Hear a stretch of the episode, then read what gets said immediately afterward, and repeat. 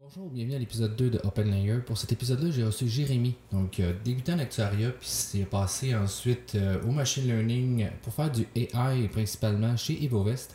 Il a passé aussi par fait, un bref parcours chez Element AI, donc il nous a parlé de tout son parcours qui l'a amené à finalement beaucoup plus s'intéresser euh, au machine learning et à l'AI que de, de, ses tâches traditionnelles en actuariat. Donc c'est vraiment un excellent podcast qui, vraiment, qui explique podcast qui explique vraiment tout le parcours qui a amené Jérémy vers là. On a discuté aussi un peu de, l'éthique un peu qu'il essaie d'appliquer, ou du moins la morale qu'il essaie d'appliquer lorsqu'il travaille pour euh, la gestion de portefeuille euh, avec un AI. Donc, euh, c'est un épisode qui est un plus long que d'habitude. Et on a eu un petit problème technique à un certain point parce que je savais plus où on était rendu, ça faisait combien de temps qu'on était là. Puis m'a appelé le manqué de pile dans ma caméra. Donc pour la, la fin, là, vous allez voir, c'est juste sonore finalement. Mais euh, pour les prochaines, je vais essayer de faire ça encore un petit peu plus court. Là. Je pense que c'est un petit peu trop long. Puis euh, j'aimerais ça aussi, euh, si vous avez des commentaires, gênez-vous pas. Euh, je vais sûrement faire aussi prochainement un genre de QA avec euh, une table ronde, si on veut, un genre de panel un peu. Les gens vont pouvoir poser des questions. Je sais juste pas encore la, la plateforme parce que les gens vont pouvoir poser des questions, soit en amont ou durant la présentation. Puis sinon, j'aimerais toujours tout encore remercier mes partenaires, donc le SPLA et l'Allier, et l'Agile aussi qui s'est rajouté comme partenaire. Puis euh, je vous souhaite une bonne écoute. Bon, ben on va Ouais. commencer ça. Parfait. Euh, je vais me présenter au début. L'autre fois, c'est ça qu'on m'a reproché un peu pour le premier. J'ai pas présenté Nick. Fait que, Ouais, euh, On assume que. Ouais. ouais, on va assumer que là, personne vraiment. Ben, je sais pas, la plupart des personnes connaissent, mais euh, Jérémy, euh, tu as un background en actuariat. On va en Ouais. parler un petit peu. Puis après ça, tu as fait un transfert vers le machine learning. Puis présentement, tu es Head of Science chez EvoVest. C'est exactement ça. Ouais. D'autres choses que tu voudrais rajouter Ben, comme parcours professionnel, je pense que ça, ça recoupe un peu par quoi que je suis passé. là. Grosso Euh, modo, là, un gros scope, c'est ça. Ouais, je pense que c'est comme un, finalement un, un actuaire qui s'est retrouvé dans une, euh, dans une niche euh, moins traditionnelle, mais que j'ai pas l'impression de, de m'être complètement travesti euh, dans mon rôle actuel, là, mettons. Là. Fait que je pense que c'est peut-être plus une, une, tangente qui a été prise, mais euh, je sais pas. Euh, J'irais pas comme à, à renier mon background euh, d'actuaire. là. Je pense qu'il m'est euh, encore toujours pertinent. Là, mais peut justement, je voulais justement te poser ça comme question. Trouves-tu que c'est encore vraiment pertinent euh, ce que tu as appris vraiment au niveau background mathématique, mettons en actuariat, puis sur euh, certains concepts, puis tu as fait quand même les examens professionnels? Est-ce que tu penses que tout ce bagage-là a contribué à ce que tu as réussi à accomplir jusqu'à présent? Ben, de façon inégale, là, on va s'en- se le dire. Là. Ben, je pense que ben, quelque chose qui reste dans, dans le temps, des fois, c'est les, les fondements de maths. euh, ça évolue pas bien, bien. Tu regardes euh, tes maths pour euh, faire du deep learning. finalement, avec des maths du cégep, tu peux comprendre ce qui se passe. Là. Ouais. Fait que, c'est une, dérivée partielle, la descente du gradient. Là. Ouais, ben c'est ça. Fait que dans la perspective de. Si t'as fait tes maths de cégep, tu peux comprendre la, la mécanique, tu sais, underlying, là. Fait que c'est dans cette perspective-là que finalement, c'est pas des choses qui. Si les technologies avancent. euh, avancent vite puis les manières de, les implémenter ben souvent tu les concepts euh, sous-jacents ben des fois c'est des choses qui sont plus euh, persistants dans le temps. Puis je pense que tu c'est là où que les notions de, stats puis de maths euh, je trouve que c'était des, des, des acquis super pertinents parce que encore aujourd'hui je trouve que une valeur ajoutée mettons d'un background d'actuaire c'est d'avoir eu un peu le euh, le training là, à réfléchir mettons de manière probabiliste incertaine ces éléments là je trouve que c'est super utile. Je trouve que c'est une valeur ajoutée que si t'arrives puis avec un- une, une approche purement, disons, programmatique ou un mindset déterministe aux choses, ben, je pense que ça va avoir un... Ben, tu vas euh, regarder les choses d'une autre manière, là, puis, euh, puis dans un contexte où- dans lequel on travaille en finance, je pense que ce mindset probabiliste-là est, in- est intéressant. là. Ouais, définitivement. Ok. Mais mettons qu'on parle mettons, des examens professionnels, euh, c'est plus soft, mettons, comme apprentissage. C'est plus, comme te dire, comme t'allais, euh, t'as fait là, le, le training euh, militaire, là, puis là, ce que t'en retiens, c'est la discipline, mettons, mais tu sais, c'est... Des fois, c'est comme cher payé comme apprentissage, là, à mon avis. là. Euh, fait que je suis quand même euh, plus mitigé, là, tu sais, sur euh, le parcours pro- des examens professionnels, là, ça m'a Sur qu'est-ce que tu as apporté dans le machine learning? Ah oui, ben sûr que, tu sais, Ou pour le machine- général, ouais. ben, même, moi, je dirais même sur l'aspect général. Là, point de vue très pragmatique, on s'entend, il y a des avantages salaires et compagnie qui sont euh, très tangibles et que c'est des, des bons incitatifs. Euh, sur le temps, les examens avancés, euh, j'ai tout se passé comme au deuxième essai. Fait que finalement, j'étais 5 ans disons, dans, le, dans le processus des examens une fois que j'étais sorti du bac. Fait que, Ce qui est quand même pas pire pour, pour ça. Ouais, ben c'est. J'imagine que c'est comme. C'est correct, là. comme processus, c'est un processus qui est pas euh, euh, inhabituel, mais. Euh, ben, je pense que, tu sais, quand même, euh, dans la culture chez Intact où je travaillais, il y a quand même une. tu sais, le monde sont, sont très motivés à faire les examens, fait que, tu sais. euh, ça, ça l'aide à ce que finalement je pense que le niveau de passage des examens est probablement plus élevé que la moyenne aussi dans cet écosystème là mais ça pour dire que c'est quand même 5 ans à faire des examens puis à apprendre un peu la discipline et compagnie ben, je pense qu'il y a un apprentissage de routine euh, de discipline euh, à, travailler puis à avoir des méthodes de travail euh, pour euh, combiner réconcilier travail puis, puis études qui, qui sont qui restent mais c'est quand même 5 ans où des fois j'ai l'impression que d'avoir peut-être consacrer un peu plus de temps plus tôt à des, des choses plus appliquées ou les concours de machine learning dans lesquels je suis tombé plus sur le tard, je pense que ça, ça m'aurait peut-être plus apporté. là. Ok. Tu trouves-tu quand même que tu as réussi à transposer ces méthodes de travail-là euh, quand tu as terminé ce parcours-là? D'un coup, tu as fini, autrement dit, tu t'es-tu assis puis t'es tourné les pouces ou t'as-tu embarqué sur d'autres choses? Euh, une bonne question. J'avoue, j'étais pas comme. euh, j'avais pas de plan de match euh, défini sur OK, ben je fais mes examens parce qu'après ça, je veux pouvoir évoluer dans telle ou telle direction. Là. Je suis assez. pas mal tout le temps été bonne franquette, on va dire. pris qu'est-ce qui passait, puis ah, c'est cool, j'ai embarqué dedans ou? Euh, ouais, ben, je- ben c'est. euh, essayer- je pense que j'essaie de. j'ai toujours une tendance, un intérêt pour le- la chose analytique, là, modélisation et compagnie. euh, dès le début de mon, mon travail, là, tu sais, on faisait de la modélisation avec les, les GLM quand je commençais à travailler. C'était comme la. euh, la nouvelle méthode, la- c'est comme un peu l'introduction, tu sais, le machine learning 1.0, tu sais, finalement, tu sais, c'est, on va pas nécessairement labelliser euh, machine learning, mais un peu l'approche un peu plus thématique, euh, euh, statistique et compagnie dans le processus de, de faire de la tarification, là, dans le fond. Puis, euh, puis ça, c'était quelque chose dans lequel j'étais quand même tombé euh, rapidement euh, dans mon travail. Fait que ça m'a toujours mis sur euh, un peu la frange un peu plus euh, R&D, défrichage. Puis, euh, puis ça, c'est quelque chose qui m'a naturellement intéressé. Mais je soupçonnais pas que j'allais euh, finalement un peu plus tomber dans la, la grande soupe euh, machine learning. Finalement, je, je connaissais pas l'existence un peu d'un écosystème plus large de plein de disciplines qui s'intéressent finalement un peu à, des, à résoudre des problèmes qui, qui se ressemblent. Ok. Puis, comment, un moment donné, t'es arrivé à partir de. Tu étais dans un département planétique recherche, puis là, tu t'es retrouvé à dire, ben, je veux faire des Kaggle. Parce que c'est comme ça que je pense que j'ai commencé, j'ai compris. là. Ouais, euh, ben, je pense peut-être le, le premier euh, déclic, je pense qu'il y a quelques moments euh, charnières là, qui m'ont euh, dirigé un peu plus dans le machine learning. Peut-être le premier, c'était dans les livres de recherche-développement, il y avait un, un petit projet, là, Proof of Concept, d'explorer des, euh, des notes au dossier euh, de réclamation pour euh, voir si on pouvait pas avoir un, un signal plus intéressant sur la, la nature des sinistres. Fait que c'est dans le cadre de ce projet-là que j'ai comme découvert, euh, ben, comme réalisé toute la ce qui pouvait exister en, en- en surface là, de- du côté existait du. pas juste des GLM finalement. Il existait pas juste des GLM, il existait comme du text analytics, des méthodes euh, euh, d'extraction des, des- de tokenisation de dictionnaires. NLP, euh, ouais, fait que c'est un peu le, le NLP. Fait que t'as commencé un peu avec du NLP finalement.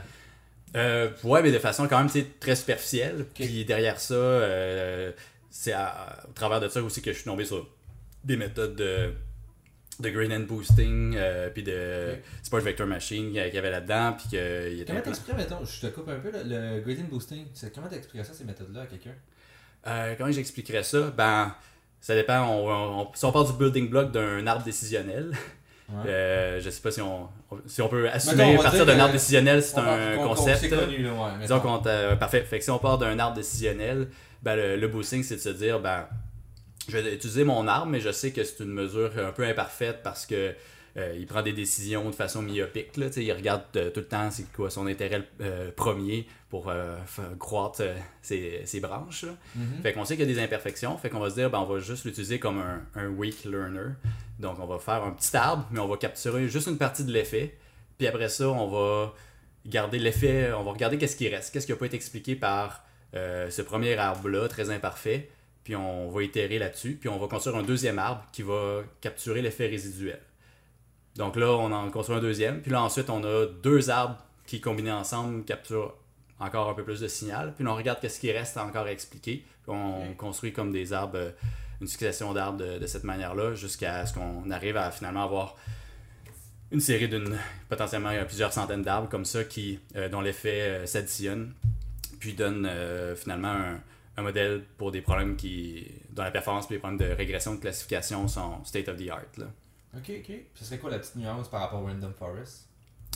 Euh, Ouais, ben la, la différence, c'est euh, que le boosting, c'est euh, qui apprend sur une, sur une succession d'effets résiduels. Donc, c'est one on top of the other. Là. Chaque arbre Stack- prend l'effet. stack, un- stack layer, là. Ouais, c'est ça. Chacun va sur les. Il explique ce qui n'a pas été euh, capturé, le signal qui n'a pas été capturé par la, la collection des arbres sous-jacents qui, qui le précède. Tandis que le Random Forest, ben, c'est que on- c'est plutôt une méthode d'ensemble finalement, qu'on part une, une large collection de- d'arbres euh, qui sont chacun plus typiquement plus puissants que les arbres qu'on va utiliser dans une méthode de boosting, là, typiquement. Mais on va euh, euh, moyenner. euh, Faire un vote de groupe. on va faire en moyenner leur, leur, leur- leur signal, puis là, on va avoir une- un estimateur, justement, qui va être plus robuste qu'avec un, un arbre. Euh, dans mon expérience, euh, tant dans les concours que ce que j'ai pu voir jusqu'à date, typiquement, euh, typiquement, il y a des, le, le fit du- des méthodes de boosting vont avoir un, un, un petit edge de plus en, termes de qualité de prédiction. Là. Ça, c'était mon expérience, mais toujours dangereux avec les benchmarks parce que tu Ouais. vas toujours trouver quelqu'un qui va dire ben moi, ce dataset-là, euh, cette méthode-là fonctionnait mieux. Là. Mais Mais je en, l'ai en moi- tweaké que je l'ai là, tu sais. Ouais, ben là, il y a ça aussi. Là. Mais mettons de façon honnête, des fois, il y a des méthodes qui font, euh, vont fonctionner mieux que d'autres. Mais par défaut, je dirais que c'est souvent un go-to. Puis dans ce qui est observé dans une, une grosse tralée là, de, de concours de, de Kaggle, euh, que les, euh, les meilleurs modèles ou me- meilleurs modèles uniques, c'est euh, presque, euh, presque toujours euh, des, euh, des méthodes de, de boosting tree, euh, soit de XGBoost ou de LightGBM, là, qui sont les, les principales implémentations là, de haute performance là, dans, dans le domaine, puis euh, incluant les incluant les neural net là, pour des problèmes de régression, typiquement les, les trees euh, Fonctionne très bien, là. ouais, on euh, surperforment dans, dans les problèmes de régression sur des données tabulaires. Là. Ouais, un modèle classique de, de prédiction, là. Ouais, c'est ça, c'est pas pour faire de la- de l'analyse d'image ou euh, un modèle de, de traduction, euh, c'est pas adapté à ça. Mais- ouais, ça se porte pas bien à ça, mais quand t'as 50 variables, tu donnes ça à ça, puis ça va très bien, là. Ouais, c'est- ouais, exactement. Ouais. C'est un bon go. C'est un bon go-to, euh, un essentiel là, dans, dans le toolkit. Là. Là. Ouais, ouais, c'est ça. Puis c'est un go-to. C'est, euh, ça donne rapidement tu sais, le, le tweaking d'hyperparamètres. euh, je- Tu tu peux, euh, non, c'est une méthode de. Avoir des datasets euh, qui vont avoir une coupe, euh, coupe de gigs, puis euh, ça va bien. Puis avec des datasets de taille médium aussi, ça a une assez bonne robustesse, justement à cause de la- du processus de rééchantillonnage qu'il y a, y à chaque itération qui, fait en sorte que même avec des datasets modestes, souvent ça va avoir un signal intéressant. là. Ok, ok. Euh, T'as-tu déjà gagné quelque chose, Kaggle, ou t'as-tu déjà à, à te mettre? Tu t'as l'air d'en faire, d'en fait quand même plusieurs? Euh, j'ai fait quelques-uns, fait que j'ai pas. euh, j'ai ramené aucune, euh, aucune bourse en argent avec ça. euh, mais j'ai eu euh, quelques top 10% dans les compétitions, ce qui fait que j'ai un statut de ex- competition expert, là, mettons. Fait que, même fait que un j'ai quand même un, là. reward. Là. Puis il y avait une, ben, il y avait une compétition, ben, mon plus gros score, c'est une compétition de. C'est la, tu sais, le crime classification. Fait que prédisent quoi le, le risque de la nature du crime dans, dans les arrondissements de San Francisco. Puis, euh, mais lui, c'était pas une compétition officielle, elle était ouverte, puis il n'y avait pas de prix en argent. Euh, fait que, généralement, le, le niveau de compétition, il est moins, euh, il est moins rough. Mais dans celle-là, j'avais fait euh, 12 là, sur. j'avais fini 12e, là. Ça fait que celle-là, en absolu, c'était mon, mon meilleur Le meilleur. en, en absolu. Là. Puis avec, avec Carl dans Ivovest, il y avait le Data Cup euh, de Desjardins, la première édition. On, a fini dans un top 3, là, je me souviens pas le modèle, mais on- il y avait une présentation à faire à la fin, donc là, il faisait le vote sur euh, à la fois le modèle et comment qu'on présentait. Fait que là, je sais pas le modèle où est-ce qu'on se situait, puis à quel point qu'on s'est planté dans notre, euh, dans notre présentation. Dans le modèle, il y a quelque chose que vous n'êtes pas sûr, là. Ouais, c'est ça. Une certitude sur qu'est-ce qui vous a fait que vous avez fini troisième par rapport à, à un autre, là. Ouais, euh, fait que vous avez fait la Cup aussi de Desjardins? À toi, puis Carl étant le CEO, je pense. ouais, c'est ça, CEO et fondateur là, d'Ivovest. là. Ok, Fait que c'est Carl qui est parti vos vestes tout seul. Exact, exact. Toi, tu t'es rajouté à un moment donné. Il y a l'autre aussi qui est de SFA, j'ai oublié son nom. Ouais, euh, Guillaume Bourgault regard. Ok, c'est rajouté aussi à quelque part. euh, avant toi, après toi Euh, ça s'est fait en décembre dernier. Ok. Euh, ouais. Fait que vous aviez déjà lancé votre premier portefeuille euh, global, je pense, c'est ça? Ouais, ben dans le fond, on avait trois stratégies. Le portefeuille global, le, fonds, c'est notre premier fonds. Ouais, euh, Ce que vous faites, euh, le machine learning finalement que vous utilisez là-dedans? Ouais c'est ça. Ben, IvoVest, une, une compagnie de gestion de portefeuille. Ok. Avec euh, gestion de portefeuille, gestion d'actifs. Euh, L'idée, c'est de systématiser le processus d'investissement avec le machine learning. De prendre des actions d'achat. Ouais, de faire la, la gestion active euh, de portefeuille. Ok, Fait qu'il pourrait arriver, si on se connecte sur un marché, votre portefeuille, ben, en fait, votre, votre modèle pourrait arriver, dire, achète ça, achète ça, puis il fait des transactions, tout ça, puis il n'y a aucun humain qui pourrait interagir dans ce, dans ce processus-là. Techniquement. Euh, ouais, ben en pratique, il y a une intervention humaine parce que. Étant donné faut la qu'il y ait- réglementation avec Ouais, tout ouais. ça, là, mais euh, théoriquement, il pourrait arriver, il pourrait juste se connecter sur le marché, puis dire, j'achète ça, j'achète ça, puis il, il serait de faire tout ça. Ouais, la capacité euh, théorique, euh, oui, euh, les capacités mais il y a quand même une variation humaine, étant donné que la réglementation vous oblige à faire ça. Ouais, c'est ça, il y a une série C'est de. l'AMF là, qui vous oblige, j'imagine. Ouais, c'est ça. Ben, il y a des réglementations en place pour. ben, qui est tout. ce qui est côté conformité, législation pour euh, des, des validations à- avant les trades, après les trades, euh, est-ce qu'on a. on- est-ce qu'on a des positions de risque et quoi que ce soit, est-ce qu'on respecte les, euh, euh, les politiques d'investissement? Fait que c'est tout ce genre de choses-là qu'il faut. euh, euh, qu'il faut s'assurer qu'il soit fait correctement. Donc, pour que tout soit automatisé, il faut que tous ces modules-là aussi de conformité puissent, euh, puissent euh, être alignés. Fait qu'on est en, on travaille là-dessus pour euh, augmenter notre, euh, notre capacité euh, d'automatisation. Ok, fait que ce serait d'automatiser les, les genres de métriques euh, qui, sont, qui doivent être vérifiés par un humain normalement, c'est ça?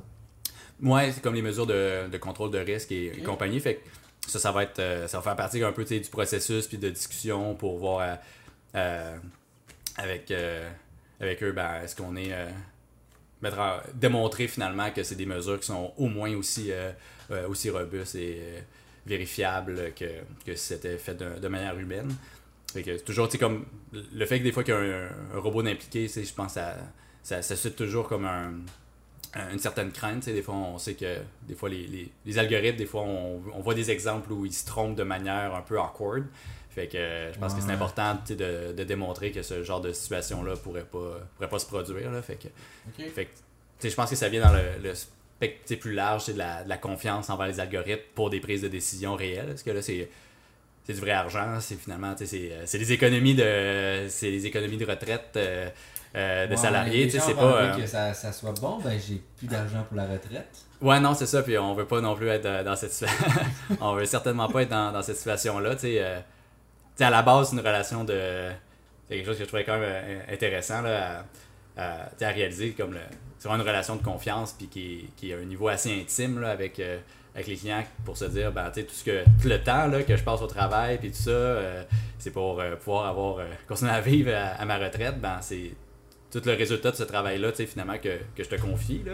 Ouais, Euh, si C'est- tu. ouais. euh, ben, lourd comme responsabilité. Parce que quand même, les gens moyens passent au moins un tiers de leur temps sur un lieu de travail. mhm. Puis là, tu prends cet argent-là, puis tu veux pas que ça arrive comme bon, ben, il te reste moins 1000 pièces. Fait que, euh, bye, tu sais, tu veux faut pas sur cette confiance-là. là. Ouais, c'est ça, c'est pas, du, euh, c'est pas du pocket money là, que, pour aller s'amuser avec. euh, ça, fait que je pense il il y, a un- il y a un rôle là, de.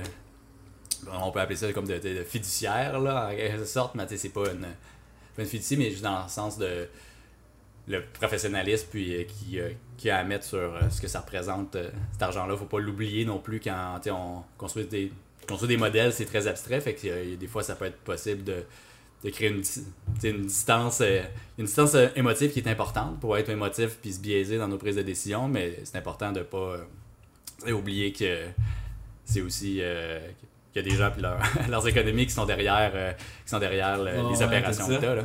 Euh, c'est quoi justement votre position éthique par rapport à l'AI? Parce que vous faites quand même des actions euh, qui ont un impact direct sur la vie des ben, direct sur la vie des gens. Avez-vous comme un- une espèce de code d'éthique? Est-ce que vous. Ben, vite comme ça, euh, ben, je crois- ça sonne bête de dire, euh, ben non, là, on a, pas- on a, Non, on a aucune, c'est pas comme, Mais il y en a aucune éthique, mais existent un- non plus, là, mais tu sais, mettons, euh, est-ce que c'est quelque chose que vous voulez mettre en place? Ou est-ce que, mettons, la charte euh, sur euh, les Montréal, et, ça, ouais, la charte de Montréal, est-ce que ça en fait partie? Ou... Euh, on- hey, je t'avoue, on l'avait, euh, on l'avait signé. Ok. Je Il faudrait que je valide de, de souvenir. Euh, elle avait signé. Euh, ben, tu sais, je pense que c'est.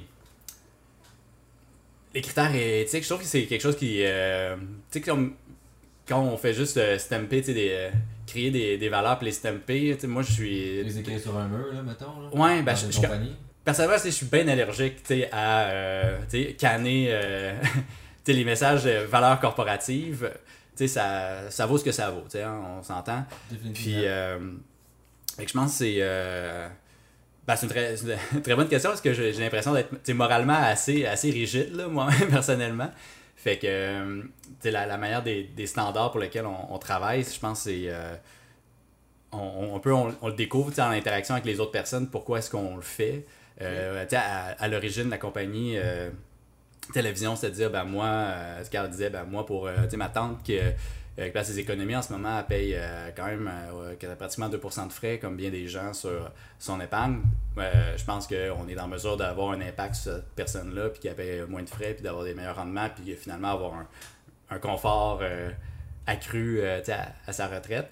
Ben, ça, c'est déjà comme une proposition qui, euh, je sais pas si on peut ramener ça comme à un mot, euh, à un Corporatif, slogan, Mais, mais je trouve que ça, témoigne un peu de l'intention pour laquelle on, on, on travaille. Puis je pense que c'est. euh, euh, ça prend. euh, faut plus. euh, des fois, je pense que nos, euh, nos actes parlent un peu plus que, de, que, le, que le slogan.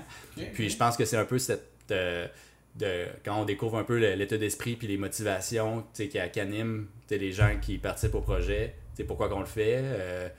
Je pense que c'est ça un peu qui, euh, qui va driver un peu euh, l'éthique dans, dans la manière qu'on va travailler. Je pense qu'il y a, y a beaucoup de décisions euh, qui vont découler, éthiques qui vont découler du mindset de pourquoi est-ce qu'on le fait. Ben, je pense que c'est à la fin pour...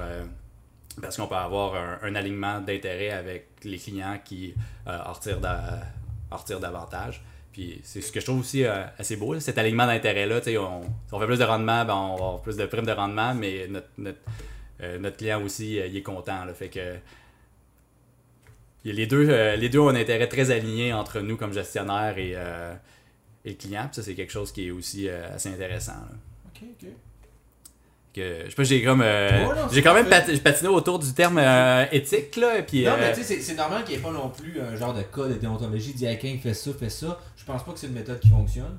Mais euh, c'était plus voir c'est comme c'est quoi votre approche quand vous êtes fait face à un problème. C'est correct, ça ramène à la fait de dire ben, c'est quoi nos valeurs, c'est quoi, pourquoi qu'on a fait ça, puis c'est ça qu'on essaie d'imprégner dans qu'est-ce qu'on fait. Fait que c'est- Mm. parfait là. Ouais, parce que j'essaie de penser à une situation où je sais pas si t'aurais en. Peut-être un genre de situation où ça, ça serait retrouvé, tu sais, comme en. En ce nom de décision éthique ou de dilemme moral, mettons. Puis euh, j'ai quand même un peu de. J'ai quand même un peu de mal à, à avoir ce genre de situation, là. Euh, J'aurais du mal à, le voir, là. Ben, sûr qu'il y a des principes comme par exemple, tu sais, à- manipulation de marché, mais tu sais, c'est des principes, tu sais. euh, Ouais, euh, ouais, qui, euh, qui, qui existent. Bien souvent, je trouve que les problèmes éthiques de, de AI, c'est des problèmes qui, euh, qui existent même en, en amont un peu de la, des enjeux algorithmiques. C'est juste que des fois, je pense que le, fait algorithmique te force, t'oblige à te poser explicitement la question. Ouais, Mais comme ouais, tu sais, ouais. la manipulation de marché, ben, même, euh, c'est pas parce que euh, t'as pas un algorithme que, que c'est pas un, un problème si, a euh, quelqu'un qui va être si capable de faire pareil, même sans un ordinateur. Là. Ouais. Mais il y avait eu, euh, je sais pas si on a entendu parler, il y a quelque... je me rappelle plus exactement le, le, le, le projet, que c'était quoi. C'était quelque part, me semble, aux États-Unis, qui ont étudié, ils ont donné, feedé tous des profils de criminels, puis ils ont dit un modèle, ben, ce serait quoi euh, comment, Est-ce que tu penses que cette personne-là va aller en prison ou non? Ou Ouais. va aller en- Pas aller en prison, mais où ça va se rendre en prison ou non? Puis ils ont fait, ok, cool, ils ont entraîné un modèle. Puis ils ont donné des sénateurs. Puis tous ceux qui envoyaient en prison, c'était souvent toutes des ethnies. Mhm. Fait que là, ben là, quelque part, il y a quelqu'un qui a fait comme moi, mais tu sais, en fait, il a juste mimiqué lui-même. Finalement, Ouais. lui-même, il fait quoi? Ben, il fait de la stigmatisation. Fait que tu sais, en bout de ligne, souvent, qu'est-ce qu'on reproche à l'AI Ben, c'est juste, c'est nous autres mêmes qui se met miroir en face, puis qui se dit, ouais, ben, tu sais, c'est peut-être nous autres le problème, la, la, source de problème, tu sais. Lui, il nous a juste copié, le machine learning. C'est ça qu'il fait, là. Il est là pour nous mimiquer, puis il nous mimique, puis on est comme, ouais, ben, finalement, on est peut-être pas tant correct, on n'est pas blanc sur neige, là, tu sais. Fait que, euh, c'est quand même dans le sens que, tu sais, l'algorithme fait juste nous confronter à nos propres échecs, finalement. Oui, ben, puis aussi, ben, ça révèle euh, ben, la question des. toute La, la question des biais, là, finalement, qui est quand même un Mhm. sujet, un hot topic euh, dans le domaine, puis que je, que je trouve quand même aussi euh, fascinant, c'est la question de. Ben, tu finis toujours par avoir un a priori. Ben, est-ce que ton a priori, c'est que ça devrait être comme complètement even? Ou si, il y a effectivement des déséquilibres puis, qui sont présents, ben, c'est quoi les processus sous-jacents qui, expliquent ces, ces déséquilibres-là? Si tu regardes par une catégorie, par exemple, des sénateurs, ben, qu'est-ce qui s'est passé? Ben, s'il y a un déséquilibre, est-ce que c'est parce qu'il y, a un processus, euh, par exemple, des, des équipes, des conditions socio-économiques qui font en sorte que finalement, ben, dans les conditions socio-économiques défavorables, ben, il y a une, euh, davantage d'exposition à, à, des interventions policières et compagnie. Ben, il y a toutes ces questions-là qui, qui viennent, mais que le modèle euh, comme tel, c'est juste un modèle qui explique oui ou non, ben, tu n'as pas de réponse à qu'est-ce qui se passe sous-jacent. Mm-hmm. Puis souvent, c'est ce qui se passe euh, sous-jacent, finalement, qui a un intérêt social. Oui, oui, oui. Puis, fait, fait, que les réponses, des fois, je pense que ça, ça, ça peut amener. Ça amène plus de questions que de réponses, c'est finalement de, de, regarder ces, ces résultats-là. Fait que ça fait juste, je pense, une partie du chemin. Euh, puis je pense que ça, ça ramène un peu l'importance d'explorer un peu les, les processus finalement qu'on analyse. Puis qu'est-ce qui. Finalement, c'est quoi les, les Quelles sont les causes euh, réelles? Puis c'est là où c'est un travail finalement qui va bien au-delà d'un un travail de machine learning, là, finalement. Tu as toute la, la question euh, sociale, anthropologique, de, de, de, compréhension des, euh, du système qui est en place. qui fait en sorte que ça met en place. Là. Puis, euh, puis c'est, ouais, ça, c'est que je pense de, de, quoi qui est peut-être un, peut-être un, un, chaînon un peu plus manquant dans, dans la réponse, où je pense qu'on, des fois, on constate le biais ou on veut le contrôler, mais on, des fois, j'ai l'impression qu'on, peut-être que c'est important, je pense, d'avoir la la réponse un peu plus d'explication de processus si on veut euh, euh, adresser le problème tout simplement plutôt que de simplement de se dire ben voici mon, mon a priori doit être que le modèle doit être à 50-50 dans chacun de mes buckets mais t'as pas t'as pas répondu au, au problème parce que finalement c'est ça qui a été observé dans tes données. Donc euh, on devrait plutôt se poser la question qu'est-ce qui fait qu'il y a ce débalancement là dans, dans les données là à mon sens? Mais qui est plus un travail social ben, de société plutôt que finalement juste du machine learning ben, je pense que ça, ça, révèle, dans le fond, des, des questions qui vont au-delà de simplement la science de données. Là. Je pense que ça serait tout simplement ça. c'est ça, mon commentaire, c'est de se dire que ben, la, la, science de données. La science de données, faut pas comme penser que ça finit par. Euh, ça va ça, comme, ça sauve le monde. Là. Il y a comme plein d'expertises qui sont. penser qu'il est quand même présent. J'entends beaucoup de gens qui sont comme le AI va juste littéralement sauver tout le monde. Un peu comme sais, je remonte un peu dans l'histoire, je suis un petit peu un fan de l'histoire, mais tu sais, quand on est sorti là, euh, de, la, de, la, Seconde Guerre mondiale, on se disait, là, let's go, s'il n'y a plus de guerre, tout va bien aller, puis genre, l'économie va nous sauver, si va nous sauver. Puis là, finalement, t'arrives 40 ans, 60 ans plus tard, t'es comme, ben, ou not.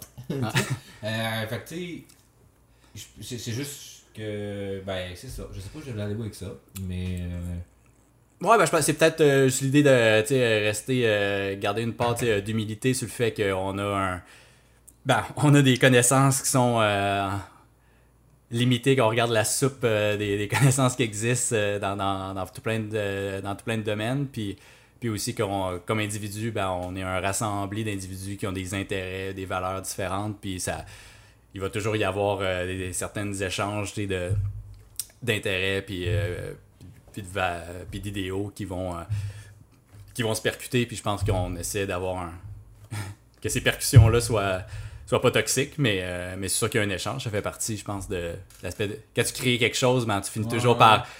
Il y a une friction, il y a une certaine opposition qui, est, qui naît. Là, quand tu veux bâtir un autre projet, tu es en train de dire ben, nous, on veut faire un nouveau type de gestionnaire. Ben, on se trouve à être en, opposition à un, modèle existant. Fait que ces, ces genres de frictions-là vont toujours exister. Je pense c'est de voir comment est-ce qu'ils peuvent être. Euh, on peut les. Euh, une médiation qui est qui reste saine plutôt que, que de créer l'agression. de la friction par rapport à ce que les services que vous, offrez, que vous offrez? Ah, ben. Euh... Disons, mettons, des personnes directement nous ont dit ce que vous faites, ou je sais pas. C'est arrivé? Euh, Non, ben, le, la seule chose, ben, il n'y a pas eu de friction de fait de de compétiteurs, euh, j'ai jamais euh, rien ressenti là, de, de style de la part de compétiteurs. Peut-être qu'on est encore beaucoup trop euh, petit euh, pour euh, représenter une menace puis susciter ce genre d'hostilité-là, de toute manière. tu sais, ça aurait pu arriver. Ben, Surtout, je pense que dans un espace de coworking, fait qu'il y a peut-être des gens qui auraient pu côtoyer puis dire genre, ben, ce que vous faites, je sais pas trop, là, peu importe le discours là, qui aurait pu être. Là. Ouais, ben, tu sais, on est comme dans un espace de, de WeWork qui est typiquement, tu sais, des gens assez tech, start-up, travailleurs autonomes, fait que tu juste je dirais que le genre de projet qu'on a, euh, c'est. euh, Je les excite plus qu'autre chose. Finalement, ça, peut-être que c'est un, ouais, c'est un match euh, qui est comme un peu naturel d'avoir ce genre Ouais, d'approche-là, probablement, à la finance pour euh, bien des gens dans, dans, ce- dans ce genre de- d'univers-là, un peu plus tech-wise. Ben, c'est sûr que sinon, il y a des, il va y avoir plus l'objection de, les objections principales que vont plus venir de, des fois des gens du milieu, ils vont dire, ben là, des, des monstres comme euh, BlackRock et compagnie, euh, à, à quoi ça sert de- d'essayer, euh, de même penser, essayer, tu sais, que euh, avoir une proposition sur une approche de données qui va euh, pouvoir euh, trouver sa niche par rapport à ces, à ces géants-là, ou juste simplement, tu sais, par rapport à l'écosystème, que c'est quand même un, des, des gros joueurs, même ici localement, qui, qui font la- les gestions de portefeuille, c'est des gros, des gros groupes financiers, mais je pense que même ces gros groupes-là font, font face dans leurs équipes aux mêmes enjeux de euh, implanter des approches de, machine learning puis des AI. Puis là-dessus, euh, je pense que les, euh, la démocratisation un peu de, de, ces approches-là, puis l'ouverture de la recherche dans, dans le domaine fait en sorte que je pense qu'on a notre petite taille, notre- l'agilité de notre taille puis de, notre mindset est un, un levier qui peut compenser la, la petitesse de, de nos ressources actuelles. Par rapport euh, au capital de BlackRock, quelque chose comme ça, mais que c'est des grosses équipes, donc des paquebots qui tournent d'un bord ou de l'autre, c'est plus long. Là. Ouais, puis euh, je pense qu'ils ont aussi des euh, possiblement des intérêts différents aussi. Puis euh, finalement, il y a plusieurs, euh, comme au meet-up qu'il y avait hier, tu sais, on- des gens posaient des questions, est-ce que vous considérez tel type d'information? Puis, euh, tu sais, il y a bien des, des compagnies qui vont pouvoir s'intéresser à, ah, ben moi je m'intéresse à, euh, par exemple, je pense à une autre compagnie qui se spécialisait sur euh, du forensic accounting, mais qui vont euh, vraiment essayer d'arbitrager sur ces éléments-là très pointus. Fait que je pense qu'il y a quand même plusieurs tales sur lesquelles différentes compagnies vont pouvoir se concentrer, puis aussi sur juste les liquidités disponibles de différentes stratégies. Si tu fais du high frequency trading, ben, possiblement que tu peux avoir Du des- high frequency trading, ben, qu'on pense à vraiment agir au niveau tu sais, de- du, du book order, là, de qu'est-ce qu'il y a de les autres qui sont envoyés. Donc là, on est plus dans les, euh, dans les fractions de secondes. Là, euh, Ouais. mais là, on peut penser que là, les, les exécutions peuvent pas. euh, les volumes d'argent aussi, ils vont, avoir, ils vont avoir des limitations. Bref, selon le type de stratégie dans lequel on va, on va agir. Donc, encore là, il y a une panoplie d'approches puis de philosophie euh, de gestion. La nôtre est un peu plus, un peu plus long terme. Là. On a teinté euh, justement par une philosophie d'investissement plus, plus fondamentale, là, finalement. Fait que c'est notre. euh, Il y a des niches, puis je pense que c'est ça. Il y a bou- plusieurs niches qui peuvent aussi euh, euh, mener à une création de valeur. là.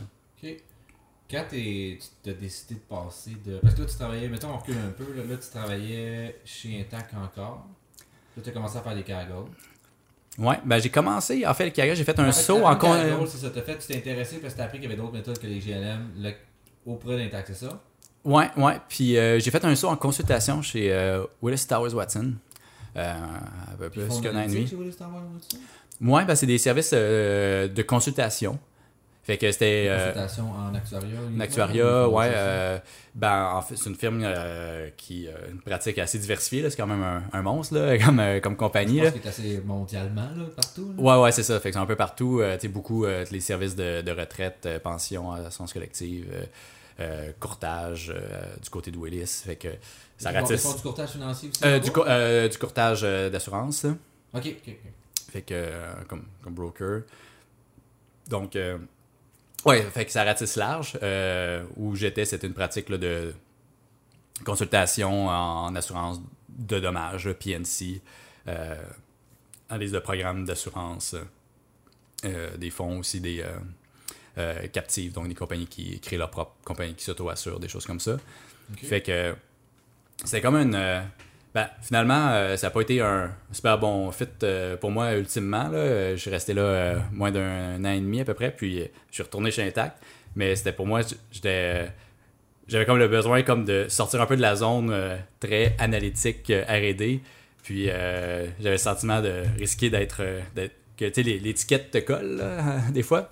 Et des fois, tu peux te coller une étiquette de OK, ben toi, t'es t'es un gars, t'es un gars d'R&D. là. Que- Ah, vas-y, va la raider, là. Vas-y, puis ça reste dans ma C'est ça, puis tu sais, c'est ben, c'est peut-être un peu aussi victime euh, de ça se passe bien, ben tu dis, ben, euh, personne euh, aime ça la raider, fait que, tu sais, on va y en donner plus de raider, puis euh, ça va.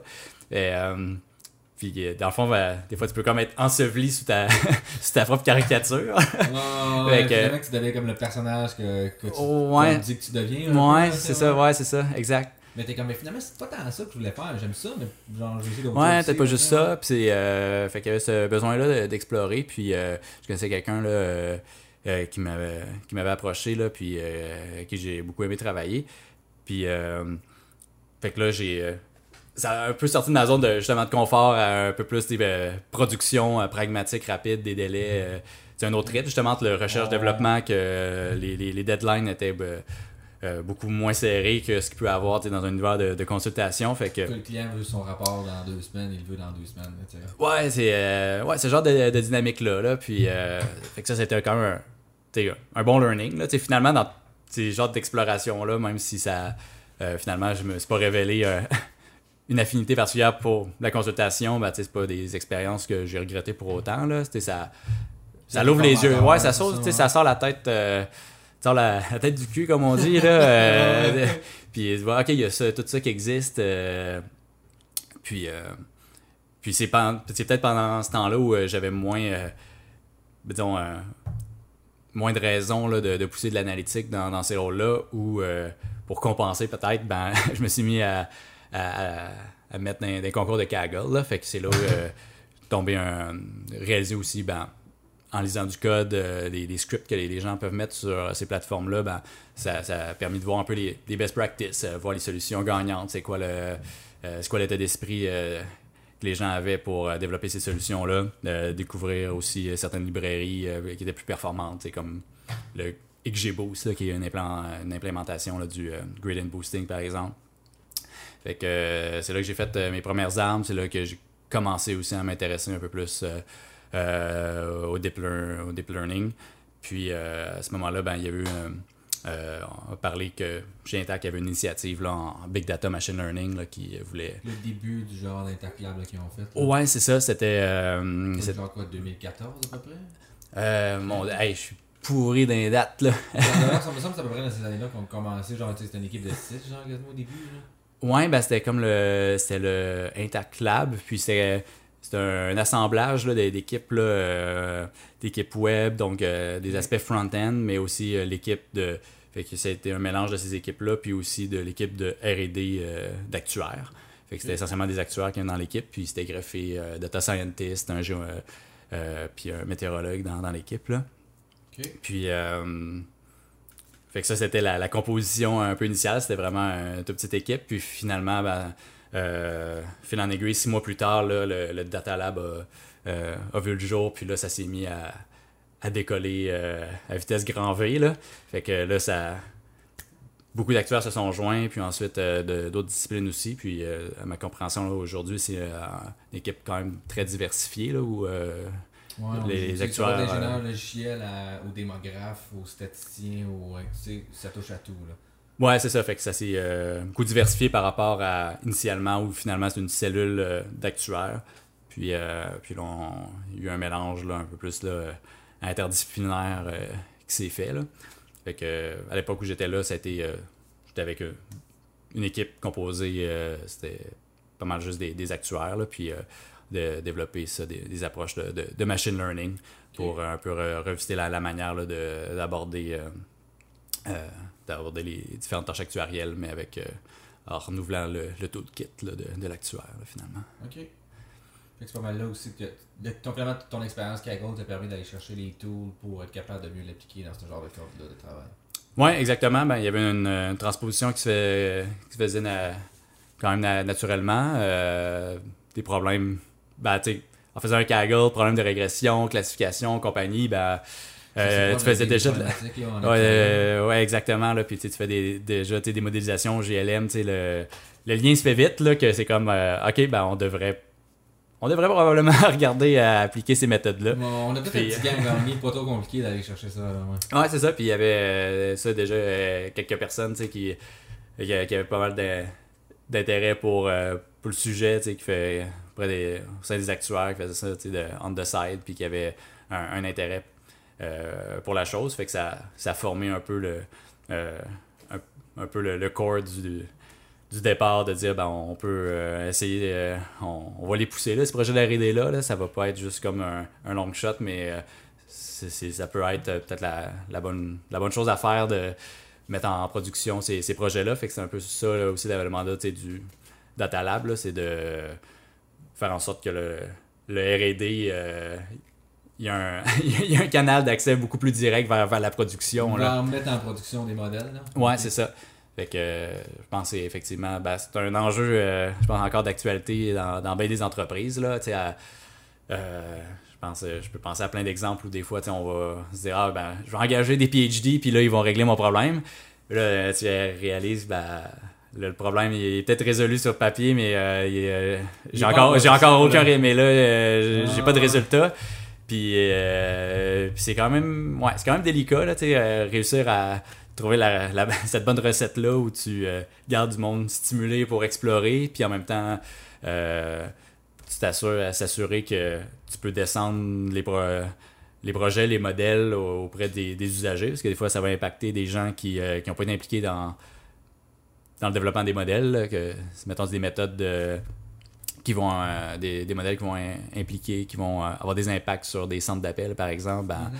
c'est important que le monde qui euh, dont l'approche puis puis le genre d'intervention qu'ils vont avoir à faire si c'est modifié par le modèle ben qu'ils comprennent pourquoi est-ce que ce que c'est modifié puis qu'il y ait un- une compréhension un peu minimale de qu'est-ce qui est pourquoi est-ce que les, les modèles amènent un changement dans, dans leur pratique fait que l'aspect éducation reste toujours tu sais, important qu'un bref avoir le buy-in de tout le monde c'est Ouais, impliquer tous les, stakeholders d'avoir une transparence plutôt d'arriver comme un tank fait que euh, je pense à. Parce que ça reste du cas par cas, là, mais. Bon, mais est-ce que, vous avez eu la chance d'en faire As-tu eu la chance d'en faire pendant que dans l'équipe d'Intac euh, au Data Lab Ouais, ben là, euh, je sais pas c'est quoi dans la mesure c'est du détail de ce qui est adéquat de parler comme un effectivement. projet d'implantation, là. euh. mettons, plus global. Mettons, euh, sais, ça serait quoi ton approche pour mettre en production un modèle, mettons? Parce que là, je sais que vous en, vous en êtes en production.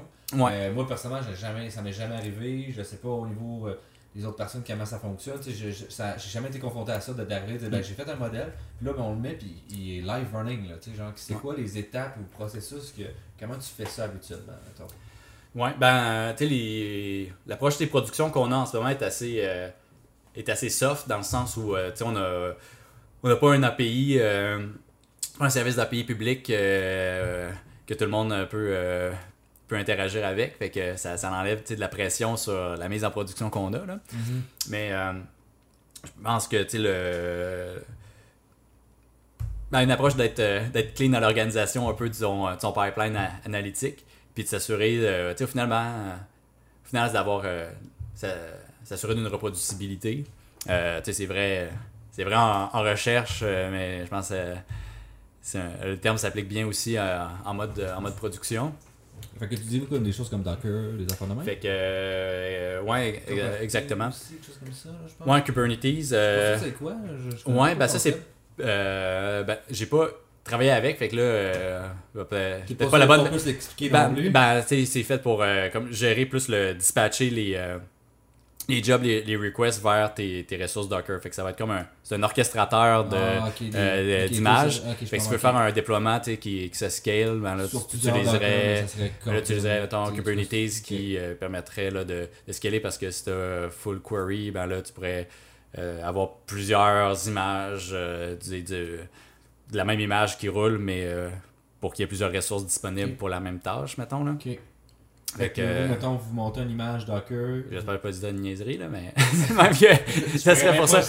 Mais ce serait pour ça que, que je l'utiliserais. Ça serait pour ça que je l'utiliserais, là. Ouais, que ta compréhension de ça, ça serait comme ça que tu l'utiliserais.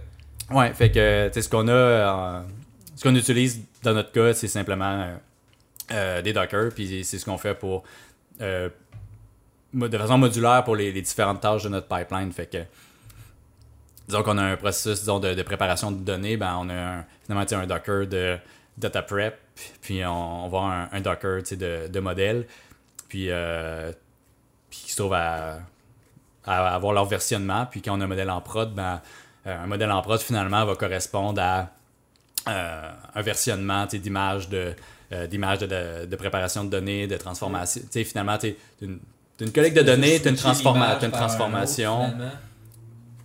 Euh, ouais, ben. Ben. Fait que mettons, mettons peut-être je t'ai pas. Fait que mettons, vous avez un Docker, une image pour les différentes étapes de votre processus. Puis là, mettons, je, change la première étape. Fait que vous pouvez juste switcher pour la nouvelle version d'image, puis votre modèle, le reste n'est pas impacté, puis tout est correct. Ouais, c'est ça. Ben, on pourrait. Euh, on pourrait faire un changement qui pourrait être breaking change pour la, suite, puis là, il faudrait que toutes les autres images soient mises à jour, mettons. là. Mettons, mettons, mais mettons, mais, euh... des petites lignes de code là, pour optimisation. Ouais, c'est ça. Disons qu'on met à jour l'algorithme. Mettons un cas euh, euh, ben, typique, ça va être peut-être le module d'entraînement de, de modèle qui, lui, euh, par exemple, on va mettre à jour un algorithme pour, pour, construire le modèle. Ben, il va prendre les, mêmes données transformées que, que d'habitude, fait que ça va être encore la version version 1.0, disons, de la préparation de données, mais le modèle il va passer de version 1.1 à 1.2. Puis là, ben, ça va se trouver à être notre, euh, notre, engin, euh, notre engin prod de, euh, de modèle qui va être, qui va être l'image 1.2, qui est notre image de prod, puis qui va être versionné comme ça. Donc, on va avoir des, des, images qui vont être pour notre développement. Fait que si on veut faire des tests, ben, on va avoir une image de, de modèle en développement. Puis si on voit que, euh, que ça performe bien, qu'il y a des gains, ben, on va avoir l'équivalent de notre, euh, notre comité d'investissement finalement qui va juger de, la validité euh, des biens fondés de ces gains-là. Puis on va mettre la version maintenant 1.3 qui va être la, la, version sur laquelle on va exécuter notre, production. Là. OK. Et que ben, c'est un aspect qui est assez intéressant, là, toute l'interface entre le versionnement de code puis le versionnement aussi des, des environnements d'exécution finalement les deux, finalement, sont, un peu versionnables et vérifiables un peu de la même manière. Donc, euh, tu peux avoir ton master ou ton, release de code, de version de code euh, de la librairie. Fait qu'on va avoir un versionnement de la librairie, finalement, mettons, le, projet qui est sur GitHub, qui va être en version 1.2, mais on va avoir euh, potentiellement l'équivalent aussi du versionnement de l'environnement de l'image Docker. Donc, le, le script qui génère l'environnement lui-même peut être. Euh, ben, tu peux le versionner finalement. Tu as la version de, euh, de ton Dockerfile qui définit ton environnement. Donc, euh, avec ce Dockerfile-là qui, est versionné, ben, on peut aussi garantir, s'assurer qu'on a une, consistance dans, l'environnement sur lequel le code du modèle va, va s'exécuter. OK. Puis quand tu, tu, veux faire un développement de beau module, est-ce que, ben, mettons, on va reculer plus en arrière, là. Tu as quand même une très belle architecture. Est-ce que c'est juste toi qui as pensé à ça ou où est-ce que tu as cherché cet apprentissage-là? Parce que c'est pas le genre d'affaire qu'on apprend dans tutoriel définitivement. C'est du génie logiciel assez peu et dur. Là. Ouais. Euh... T'as appris sur le tas, t'as lu des livres. Euh... Ouais, ben, le... ben les trucs de versionnement de code, euh, j'ai été initié à ça quand. Euh, en même temps que je me suis mis à m'intéresser au deep learning, je suis tombé sur. Euh, moi, c'est la librairie MXNet avec laquelle je travaille pas mal. Puis mais suis intéressé à, la librairie. Euh, il y avait un binding R à, cette librairie-là. Puis là, ben, j'ai commencé à avoir une, une première contribution, mettons, euh, que, que j'ai faite avec cette librairie-là. Puis euh, pour le faire, ben là, j'ai, découvert comment ça marchait un pull request. Là, fait que j'ai fait ça bien tout croche. Là, puis c'était comme. Est-ce que tu t'es fait insulter? J'ai pas été insulté, mais j'étais comme gêné, tu comme c'était comme c'était passif agressif là. les messages là-dessus là, ah, des fois, ah, là. Ah, des fois, c'est harsh, hein? Quand tu fais pas ta job comme faut, surtout les, les, les développeurs, là, tu fais pas ta job comme faut, il va te le dire assez agressivement. Ouais, j'avoue, euh, ben, l'autre truc qui est comme un. quasiment un running gag, c'est plus la, la communauté Julia où dans les débuts, ça s'est calmé, mais il y a comme eu un, moment où. Euh, tu sais, des moments, quand tu faisais une recherche Google du langage, dans, dans la première page de résultats, il y avait de quoi sur c'est comme vraiment comme un post de hate euh, associé au fait que des personnes très frustrées euh, de ne pas avoir eu des des, bons, des, des bons des bons commentaires puis que le monde c'était vraiment des gros trous de cul puis tout ça mais euh, Julia, c'est Google, hein, je pense. Euh, c'était développé au MIT. MIT. MIT. C'était Google. Ouais, ben Google, la question c'est. Ben, il y a Go. C'est mieux, c'est mieux. Ok, ok, mais je pensais que peut-être c'était mis à main dedans à un moment donné puis qu'il avait pris ça à ça. Mais, euh, ben, à ma connaissance, il n'y a pas de. Ben, okay. c'est sûr qu'il y a du monde de chez Google qui, euh, qui touche à toutes les. qui utilise à, qui touche à tous les langages. Je pense qu'il y a une, une curiosité. Euh, Euh, ce- de ces Ouais, dans, dans tout ce qui se passe, là. euh, fait que j'ai aucun doute euh, qu'il y a des gens qui s'y- qui s'y Non, mais je intéressent. pensais vraiment qu'il y avait vraiment comme parti ce langage-là pour faire ça, mais. euh, Ouais, non, c'est vraiment le. MIT, euh, ouais, des gens du MIT qui, euh, qui avaient. euh, Qui était pas très gentil sur GitHub, maintenant. Ben honnêtement, je- quand j'essaie de. Je sais pas qu'est-ce qui appartient à, disons, l'âpreté des commentaires ou, disons, la sensibilité de celui qui recevait. Mais c'est clair que des- Mais des fois, j'en vois où est-ce que. Quand c'est des discussions de, de design, puis de, de voir euh, que la personne propose des choses, puis là, euh, il se fait des fois répondre. Ben, tu sais, c'est comme ton armchair design, là, en voulant dire, ben, tu sais, c'est comme si toi, tu t'assis, là, avec tes crottes au fromage, en disant, t'as-tu pensé faire ça, mais euh, propose donc, fais donc un pull request avec du code qui fonctionne, au lieu, tu sais, euh, des idées, on en a toutes, mais.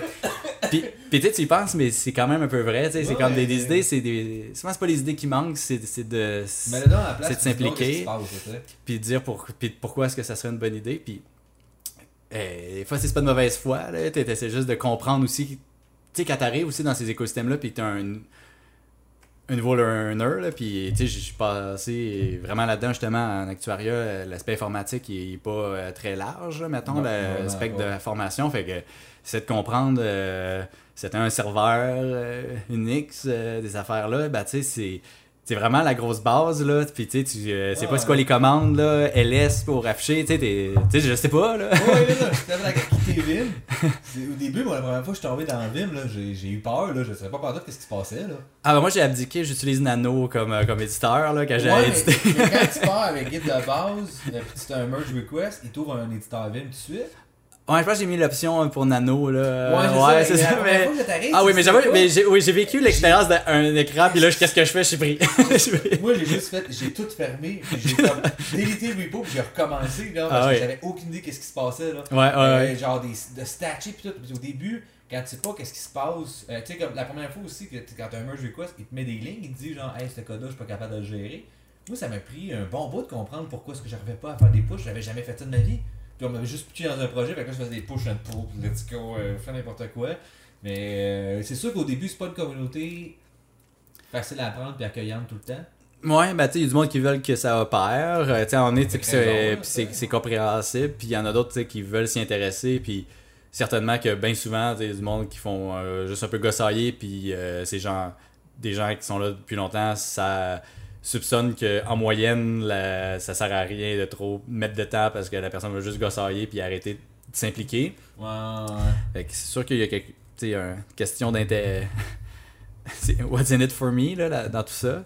Euh, mais ouais, des fois c'est dur de, de se starter, ça peut être assez intimidant. C'est quand même, ouais, c'est effectivement comme le l'onboarding, c'est-à-dire je, veux- je veux me starter si j'arrive pas d'un background software. Ouais, ou de compréhension d'informatique. Tu apprendre des lignes de code sur le tas, tu sais, c'est tel que tel, ça peut se faire, réussir à le faire, mais de contribuer puis d'être dans un environnement de développement, c'est vraiment un autre game. Là. Puis, tu sais, c'est cette barrière-là que, tu sais, comme, toi, tu as réussi à la passer finalement en contribuant.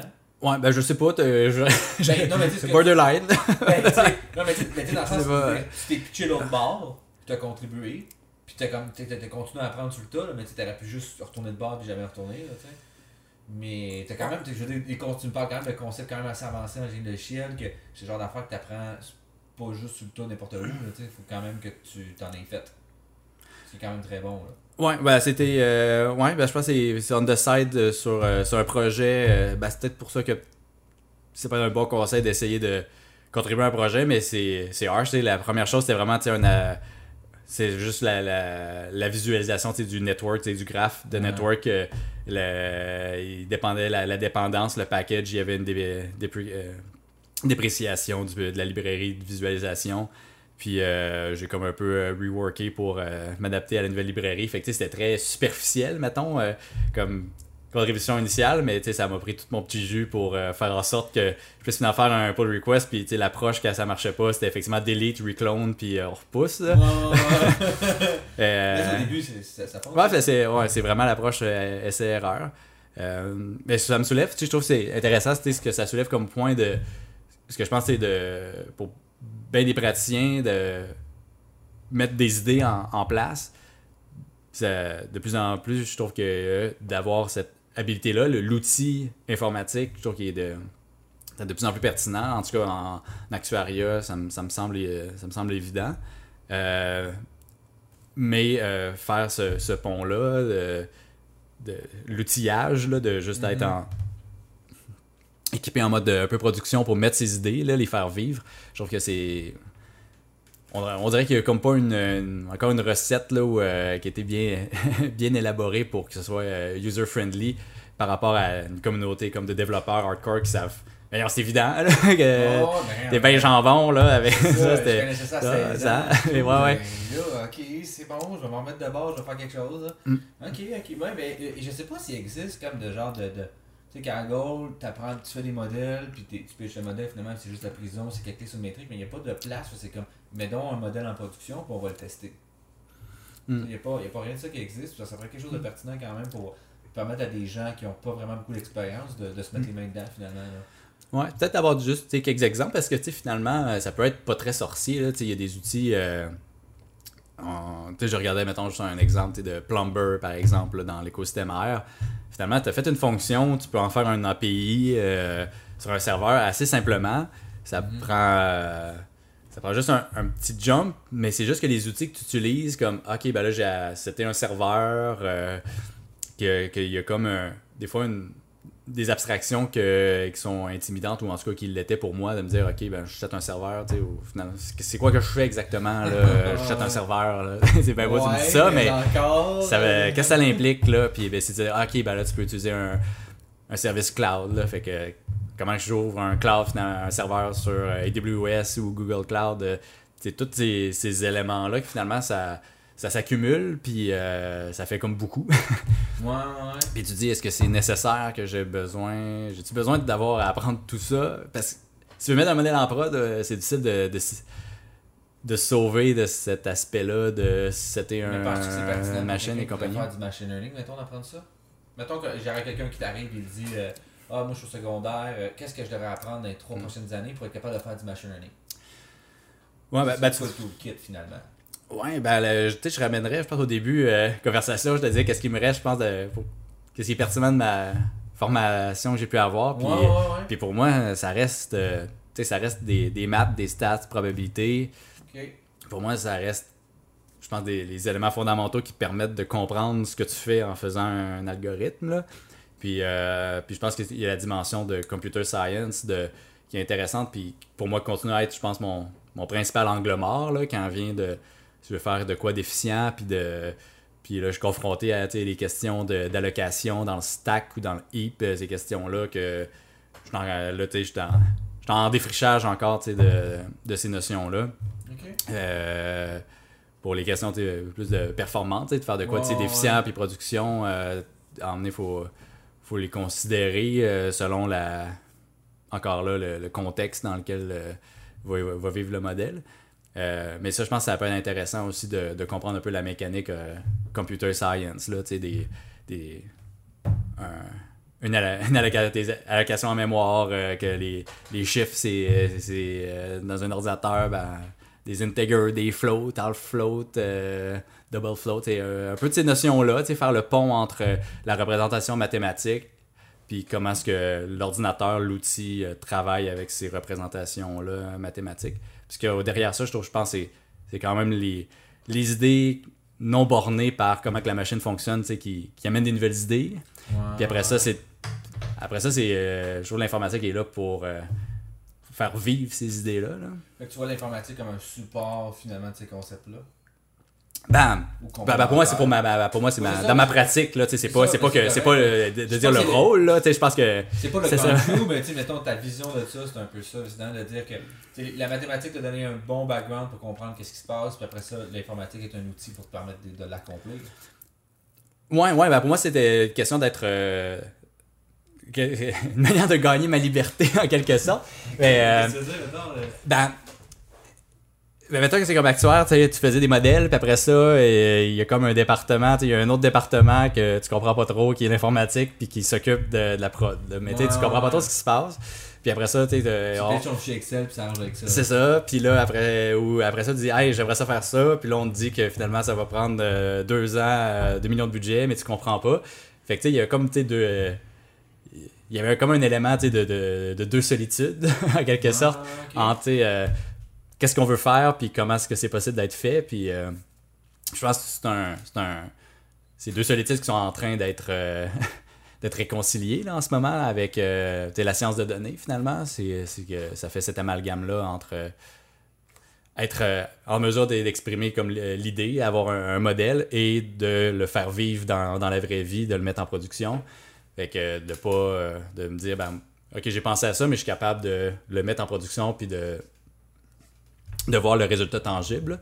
Puis, puis ça je pense que c'est un step qui est aussi assez euh, valorisant parce que tu as le contact, tu sais, tu te sens beaucoup plus valorisé quand tu vois le, le résultat tangible de ce que tu as fait. tu passes à un autre projet, puis tu passes à un autre projet, puis que jamais tu l'as en production. là. Ouais, puis, euh, puis finalement, ben, ça. Tu sais, de comprendre les, euh, les limitations auxquelles euh, les gens qui vont faire la- l'implantation, euh, qu'est-ce que ça implique pour eux de faire, faire cette, implantation-là, ou pourquoi est-ce que finalement ce- telle demande fait euh, doubler le budget, ou dans l'autre, euh, ça l'aide à comprendre les contraintes, ou des fois de réaliser, ben, ah, ok, ben, c'est parce qu'on se comprend pas, là, ça n'a pas besoin d'être aussi compliqué que ça, là, dans le fond, ce que je veux faire, c'est juste ça, puis. Euh, puis c'est pas si sorcier que ça. Fait que je pense que d'avoir cette compréhension-là, un peu informatique, ça va pas être nécessairement super poussé, mais ça aide juste à, comprendre les enjeux des fois de, chacune des personnes qui, sont, euh, qui font partie de cette chaîne-là, là, cette chaîne de valeur-là.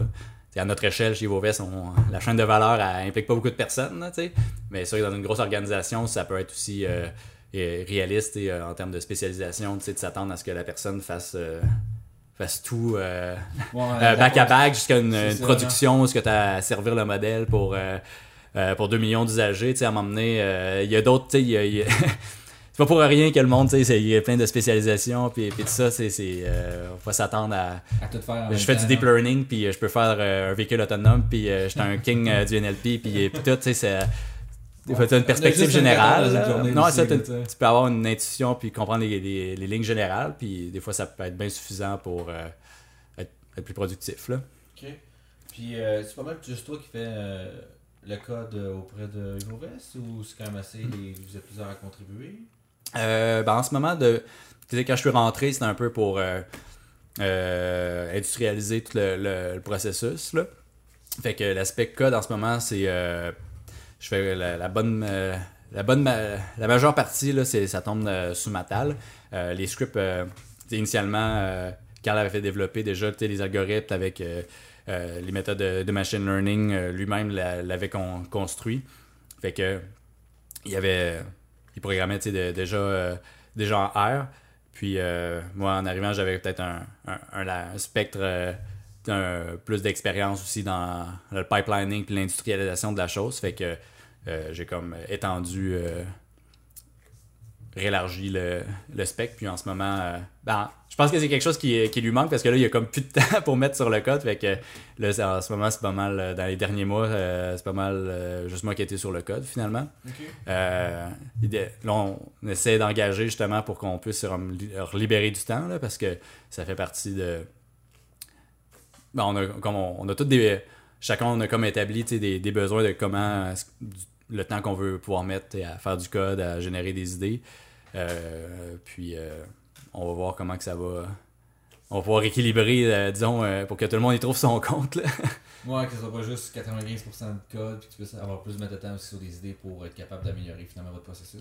Ouais, ouais, c'est ça. Mais jusqu'à date, je pense, on, ben, on a trouvé un.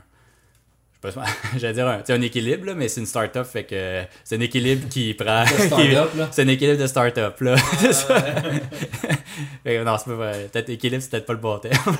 un déséquilibre de start une asymétrie de start-up, finalement. Ouais, ouais, ouais. Euh, c'est quoi maintenant ton, ton processus normal pour arriver à dire t'as un, ton, on dit, t'as un nouveau module que tu vas rentrer en place, c'est quoi à peu près ton workflow normal que tu vas faire pour arriver à mettre en place ce, ce modèle-là? Du moins le tester, Ouais. voir si tu choisis. Quoi ton, ton processus intellectuel habituel en machine learning? Euh, C'est plus un genre quelqu'un qui va faire beaucoup de revues de littérature avant, mettre tes mains dans le code ou. euh, ouais, j'étais assez, euh, j'étais assez boboche sur la revue de littérature, là, je t'avouerai, là. Boboche, qu'est-ce que tu veux dire par Boboche, mettons? Ben, je scanne des, euh, des articles par-ci par-là, mais tu sais, je suis pas genre à. Tu lis les abstracts? Ouais, ben, honnêtement, j'ai comme des. C'est peut-être Ben, mais. même pas. Euh, tu sais, c'est tu sais, c'est bien en masse. Euh, c'est peut-être plus que des fois, je vais comme. à- J'ai. C'est peut-être mon genre un peu entêté qui fait que des fois, comme il y a, il y a des certains thèmes que j'ai en tête que, que je veux pousser, puis il va y avoir comme euh, un ou deux articles que là, t'sais, que je vais tomber qui va comme euh, résonner avec euh, le genre de choses que j'aurais eu envie de faire. Puis là, je vais, puis là, je vais comme euh, quand même euh, aller dans, dans le détail, là, scanner euh, ce qu'il y a là-dedans. Fait que je vais comme plus être euh, un peu plus euh, concentré, avoir euh, rentré dans une approche binge, mettons. J'ai comme. euh, Ok, genre, tu pars, mettons, t'es comme. Ah, ça m'intéresse, tu vas lire 12 articles dans cette ligne-là. Binge watch, là, finalement, comme à Netflix, c'est ça c'est ça? Ouais, dans genre binge, tu mais, t'en- pas, mais peut-être pas euh, euh, tant d'articles. là, tu sais, Je vais Ok. souvent Un regarder un peu comme l'intuition, voir, ok, il y, y avait, c'était dans cette direction-là. Euh, moi, j'avais ça en tête, puis là, je vais me dire, ok, je vais combiner. Ouais, c'est ça, c'est intéressant. Dans le fond, euh, comment qu'ils l'ont fait, ça, ça fait, ça a pas mal plus d'allure. Euh, mais cet aspect-là que, que j'avais en tête, que je pense que c'est quand même pertinent, puis là, je vais partir, mettons, avec ça. Fait que euh, souvent, ça va être Faut quand même faire pas mal d'exploration puis de gossage, si on veut, là, tu sais. Ouais, voir l'idée. Euh, euh, ça. Gossage, ouais. Ben, on a quand même un pipeline qui est, qui est intéressant. Euh, on, on- a une mécanique en place qui, est- qui est assez facile, là, de faire un. euh, rouler des modèles, lancer du, euh, de l'hyper search et un random hyper- parameter search, par exemple. Puis, euh, puis de voir euh, les résultats euh, out of sample, euh, comment est-ce que ça, ça va se comporter. Fait que c'est quand même. euh, au, au départ, je vais pas nécessairement lancer comme la, grosse batch d'hyperparameter. Tu sais, Ça va être juste voir est-ce que, est que ça roule, là, mettons. Fait que ça va être euh, série d'itérations comme ça. Juste voir ok, euh, l'architecture, la mécanique euh, que j'avais en tête. Est-ce que c'est possible de faire un, un premier draft vraiment brut, lettre, là. Juste voir est-ce que ça fonctionne. Puis ensuite, des fois, il va y avoir quelque chose qui va briser ou un résultat qui va être farfelu, genre beaucoup trop de lift. euh, ok, j'ai. euh, T'as peut-être brisé quelque chose, fait que tu sais, je vais pas passer trop de temps à faire plein d'upper search si euh, à la première itération, tu vois, euh, c'est assez, euh, clair que, qu'il y a un glitch. Là. Puis euh, une fois que ça c'est fait, ben, là, il va y avoir euh, premier, premier affinement, mettons, d'une architecture de modèle. Puis de là, euh, là, il y avoir un upper search qui va être lancé. Puis, euh, euh, cross-validation, là, chez euh, la, la mécanique, c'est un peu euh, le 101 là, de- d'une méthodologie objective pour évaluer les modèles. Là, donc, euh, 5, à, euh, 5 à 10 cross-validation. Puis, ensuite, on, on garde les meilleurs modèles, on garde le out of sample, puis on, collecte les, les, les mesures de performance out of sample, puis c'est là-dessus qu'on base notre, notre- notre jugement. là. Ok. Puis mettons, dans, dans le plus clair de ton temps, tu penses que c'est quoi, à quoi tu alloues plus de temps dans une semaine, mettons? C'est plus euh, apprentissage, mettre en place le code, euh, faire de la validation ou des trucs comme ça? Cleaner des data, des data aussi? Euh, ben, tu sais, dernièrement, euh, il y a- t'es encore là dans la dynamique startup, il y a pas mal de temps qui a été mis euh, préparation de données. On, on veut construire une nouvelle base de données euh, plus, plus granulaire, là, plus fine. Qu'est-ce que c'était, mettons, plus granulaire? Ah, euh, ben, pour avoir des, euh, des données euh, quotidiennes sur un plus large éventail là, de. Euh, fait qu'un historique plus riche là, d'informations. Puis. Ça, c'est genre du web scraping que tu parles finalement? là? ah, euh, on a déjà des, des fournisseurs, des, fait des, euh, des interfaces pour aller euh, collecter des données. Tu connecter sur l'API puis d'aller pouler l'information. Ouais, sur l'API ou sur une interface, un outil pour aller faire des, des extracts d'informations qui ensuite on, on va faire des, des dumps, mettons, des- d'extraction, puis qu'ensuite, si ça se passe bien, ben, on va pouvoir le mettre en, en mode de production là, sur, une, sur, sur une job là, qui va mettre à jour là, ces, ces, ces extracts-là. Euh, puis euh, pour ça, ben. J'en on allait voir, c'est ça. Fait que pour euh, la, la validation de données, finalement, euh, je- c'est quelque chose qui prend toujours beaucoup de temps. Là. Ça, c'est rien, de- euh, rien de neuf. euh. Tu sais, en machine learning, je pense hmm, au moins 90% de ton temps, c'est de cleaner des données, là, puis de travailler sur des données. là. Ouais, puis. euh, Je pense, à date, c'est pas mal mon expérience. Ouais, ben en ce moment, au départ, il y avait déjà comme une. tu sais, euh, il y avait une job que Carl avait fait vraiment fait une grosse job de, du, du défrichage pour la, création de features et compagnie. Fait que au départ, j'avais pas eu à mettre tant de temps que ça. Fait que j'ai eu, dès le départ, pu mettre, me concentrer plus sur l'aspect industrialisation du processus. Puis, euh, ouais, systématisation des, des cross-validation et, compagnie. Euh, puis là, avec les, nouvelles bases de données, qu'on essaie un peu de gagner un. On essaie d'être plus autonome, là, être un peu plus smart chez nous là, en termes de, gestion de données. Fait que euh, là, ça, ça, demande de, de, se remettre les mains un peu plus dedans, les mains dans le cambouis. Là. Puis, puis c'est ça, ben, le processus est quand même intéressant parce que ça révèle plein de, des fois de, de petits détails que ça va pas comme faire exploser, euh, exploser les résultats, mais tu réalises des, euh, des cas d'exception, tout ça qui, finissent par. De, ça ajoute de la profondeur, de la compréhension finalement des données avec lesquelles tu traites. Puis euh, tu peux jamais assumer que même si un, un fournisseur de données est bien robuste, des bien établis, il y a tout le temps il y a, tout le temps des merdes des données. peu importe peu importe c'est qui, là, tu peux, tu peux jamais assumer que tout va être tout le temps clean. Là, ça arrive jamais. Non, il y a toujours des petites affaires, t'es comme on va essayer de parser qui n'a pas fonctionné comme il faut, puis peu ouais, importe. ouais. Puis, ben, tu sais, c'est le bout, euh, c'est le bout pas sexy euh, du machine learning, mais c'est le bout qui fait aussi une grosse différence, je pense. Là. Euh, tu fais juste faire ton extract bien ben brut d'informations, tu fais un modèle là-dessus, ça a l'air bien beau, mais en production, certainement que ça sera pas. Euh, tu pourras pas faire un produit d'investissement avec, euh, avec ce genre euh, d'extraction-là. Il va y avoir plein. il y a tellement plein de manières de, se tirer dans, le pied en n'étant pas rigoureux dans, l'organisation des données là, que c'est une sais, qu'on en parle, qu'est-ce qu'on fait, notre expertise va présenter à quel point que on, on maîtrise, notre, on, est vraiment compétent, on maîtrise euh, euh, le machine learning, euh, des applications en deep learning sur des, séries chronologiques, mais ça reste que je pense qu'une une partie pas peut-être tout aussi importante derrière ça de ce qu'on peut créer comme valeur vient du fait qu'il y a une bonne compréhension au sein de l'entreprise de des informations financières puis de comment ce qui doivent être qui doivent être traités là fait que c'est pas c'est vraiment pas négligeable. Puis, euh, puis encore là, on parlait le data science qui, qui règle tout, mais ces connaissances-là, euh, c'est indépendant du, du, data science. ça me fait penser, euh, même chez, Intact, finalement, certaines discussions que j'avais sur la, comment faire un modèle, ben, des, fois, des fois les challenges les meilleurs challenges des fois que j'ai eu, c'était du monde qui du monde qui programmait pas, mais des actuaires qui ont une bonne tête, puis euh, il disait, ben, ça, t'as-tu considéré ça? Mettons, quand il y a une catastrophe, euh, euh, les gens qui vont réclamer dans ce secteur, mais tu sais, bref, une considération, disons, de, contamination de, des, des données d'entraînement et d'évaluation. Ben, tu sais, c'est le genre de choses que t'as pas besoin de programmer pour avoir cette intuition-là que c'est quoi le genre de problème qui pourrait arriver dans le modèle.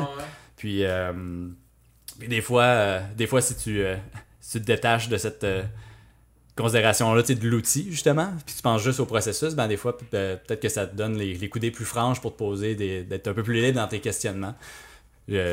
enfin, c'est euh, des, des, cas anecdotiques que j'ai pu rencontrer. Là, Ok.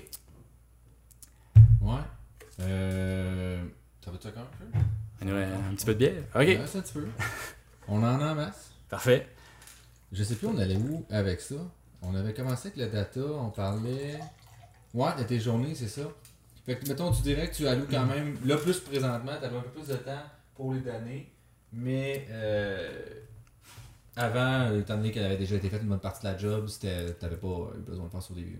Puis le reste du temps, mettons, c'est plus ce que tu fais de la lecture, euh, je veux dire, c'est quoi que tu essaies de. de, comment tu essaies d'occuper ton temps autour? Est-ce que tu es, une genre de personne, mettons, qui tu sais, il y en a, mettons, c'est comme euh, moi, je vais marcher pour réfléchir, je vais faire telle affaire pour réfléchir à des affaires, je reviens, puis tu sais, est-ce que c'est le genre d'approche que tu fais pour euh, travailler ou?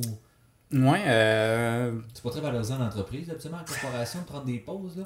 Euh, tu sais, dirait qu'il faut toujours que tu aies les mains sur ton clavier pour que tu travailles, là, du moins pour donner l'impression ouais, que tu travailles. Là. Ouais, ben ça, c'est quelque chose d'intéressant que. de mon compassage chez Element AI, c'était quand même de quoi qui était vraiment qui était mis en place, mais qui était vécu. Euh, Est-ce que tu veux mettons, d'avoir les mains sur le clavier? Non, non, non. Euh, le contraire, plutôt, tu de genre prendre des pauses, là. Tu sais, qu'il y avait un air de. il y avait vraiment sais, une, une aire de pause, euh, puis des, des coussins ou des, des petits sièges où tu peux aller méditer. Là. Puis, euh, puis il était pas juste là pour la décoration, il, il était utilisé. Là. Fait que, puis tu sais, c'était.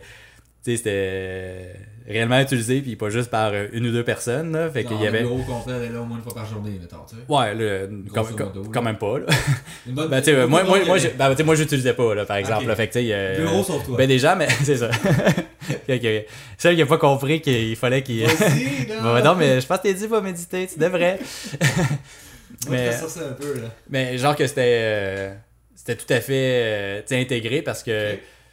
Eu l'exemple euh, où tu sais, il y avait une console de jeu dans le euh, au début dans le data lab puis euh, deux jours euh, tu sais, je me souviens pas qu'elle tu sais, durant la journée tu sais, euh, puis tu sais, moi- moi-même je pense pas que ça aurait pas posé problème mais des fois la Ouais. l'inertie culturelle fait en sorte que tu sais si t'es tout le temps t'es habitué à travailler à ton bureau puis là tu sais, on donne une console de jeu ben Tu vas pas aller jouer, là, t'es. Là, tu t'oses pas. Tu l'as jamais fait, fait que là, tu, tu le fais pas.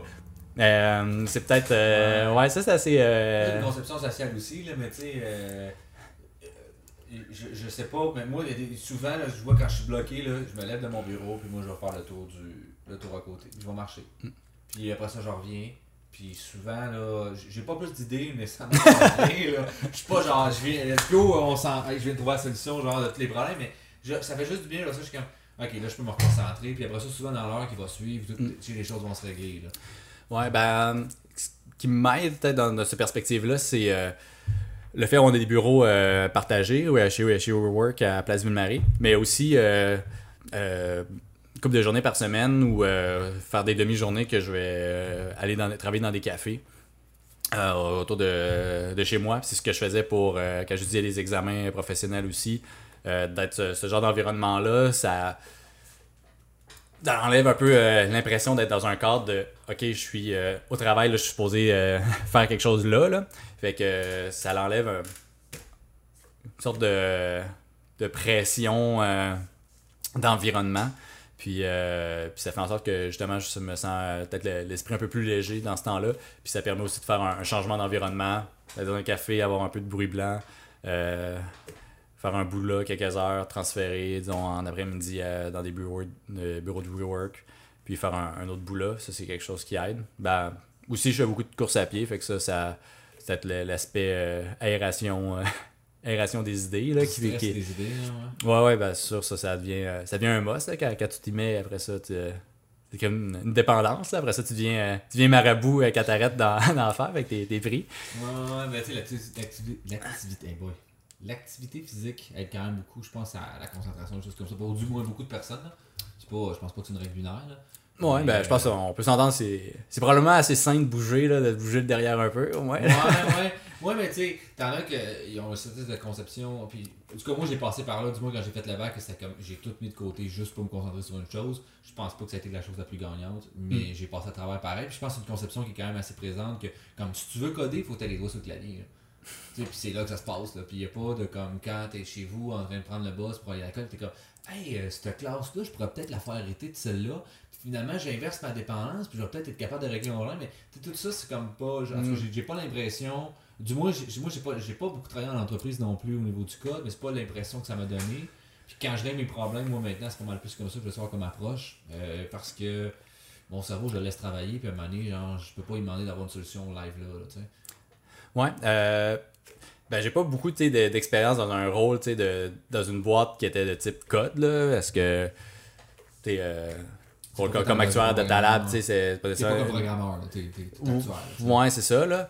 Euh, même si, ben, finalement, de façon euh, pragmatique, euh, tu passais ta, ta journée à faire du code, là. Sur le clavier, là, quand- Euh, ouais, quand, quand même. Mais euh, j'ai- tu sais, de, de ce que je vois dans mon écosystème plus récent, euh, que je sois Element ou euh, les gens chez, chez WeWork, là, euh, c'est, euh, j'ai l'impression que cette, cette, euh, cette notion-là que tu es supposé être en train de coder euh, tout le temps sur le clavier, j'ai, l'impression que c'est un, un stéréotype ou un a priori qui, euh, qui, qui pas trop présent dans, dans les esprits, là, du moins dans, dans les environnements que j'ai côtoyés récemment. J'ai, senti qu'il y avait quand même cette euh, quand même de, l'ouverture puis cette une sensibilité, tu sais, ça reste du bon sens. tu sais, euh, si, on, si, on le si on le ressent, euh, que- toi et moi, comme programmeur, d'avoir ce besoin-là de, de, libérer puis de, prendre une petite marche avoir de l'inspiration, tu sais, généralement, euh, euh, le boss ou la, la personne qui va gérer la boîte va, va aussi être euh, sensible à ça. Là.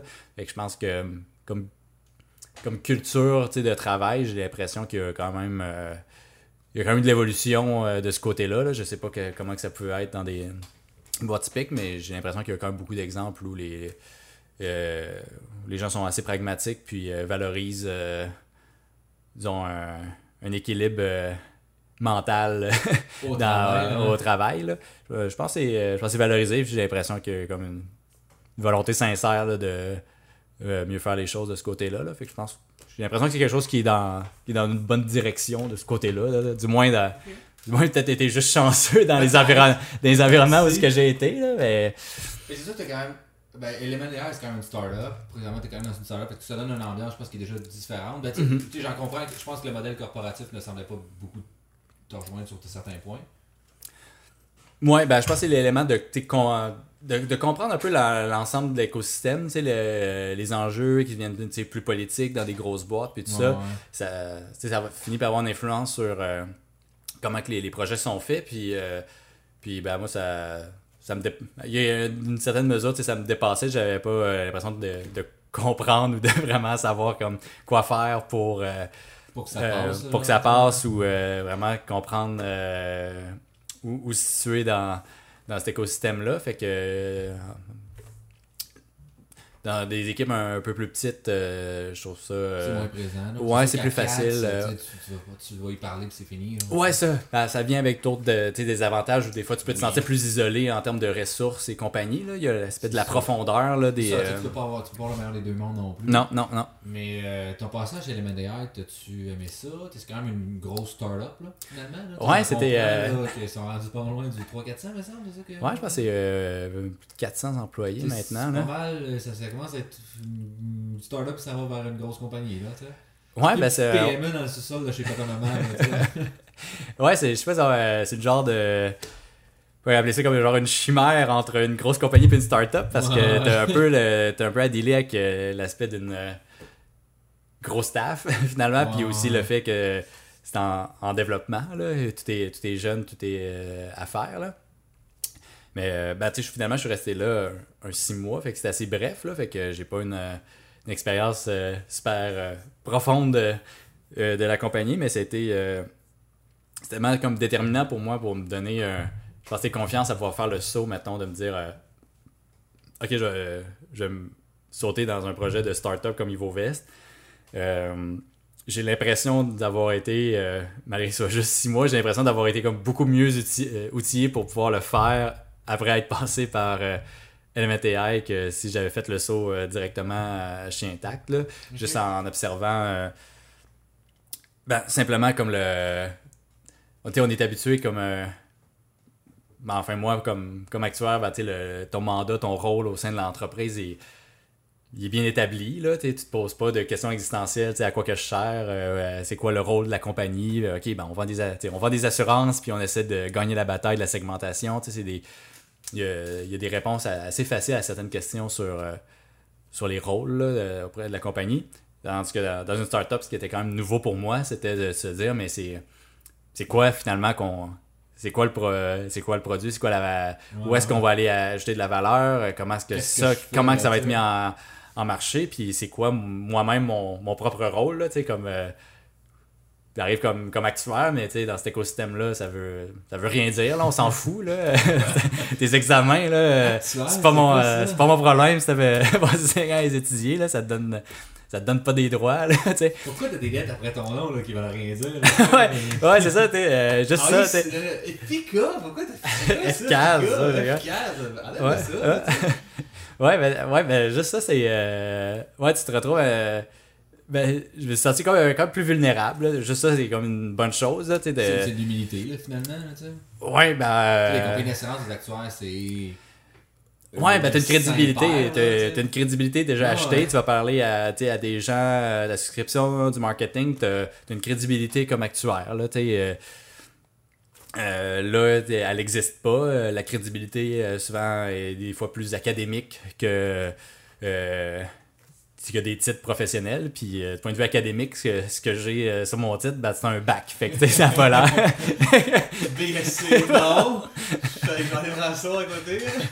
Euh, mais, mais en même temps, c'est ça. Fait que là, t'es là euh, d'une manière peut-être un peu plus, en même temps, un peu plus saine que qu'est-ce que tu peux faire, là. Puis t'essaies de, ok, t'as à faire abstraction de, ben, justement, là, des, des titres, puis des décorations, puis qu'est-ce que intrinsèquement tu peux faire avec ce que tu as eu comme expérience. Puis, euh, effectivement, tu parles euh, euh, d'humilité, mais tu découvres que encore là, tu euh, réalisé qu'il y a plein de, plein de monde dans plein de disciplines qui connaissent plein de choses intéressantes. Tu sais, il y avait des gens qui ont des backgrounds en physique, en, biologie, aussi des développeurs que j'étais en contact plus directement avec euh, euh, développeurs euh, tu vraiment sharp. Là, ça avait te réalisé comme Oh, ok, il y a comme euh, des croûtes à manger là, sur. euh, sur... Je suis pas si bon que ça en R finalement. Ouais, c'est ça. Ben, en R, je pense que j'étais pas pire. Là. Ça- je suis correct. VBA, ok, peut-être. mais ouais. Euh, ouais, ouais, puis tout l'aspect, tu sais, comme c'était système, production, euh, ces, ces éléments-là. euh, Tout en apprends pas mal là-bas, mettons. ouais, ouais, ouais, ben, tu tu parlais, euh, tu des pipelines, euh, dockerisation des processus, puis tout ça, tu sais, euh, c'est sûr que j'ai retiré ben, pas mal de best practice, tu sais, en- dans, dans l'exposition que, que j'ai pu euh, avoir là-bas, là.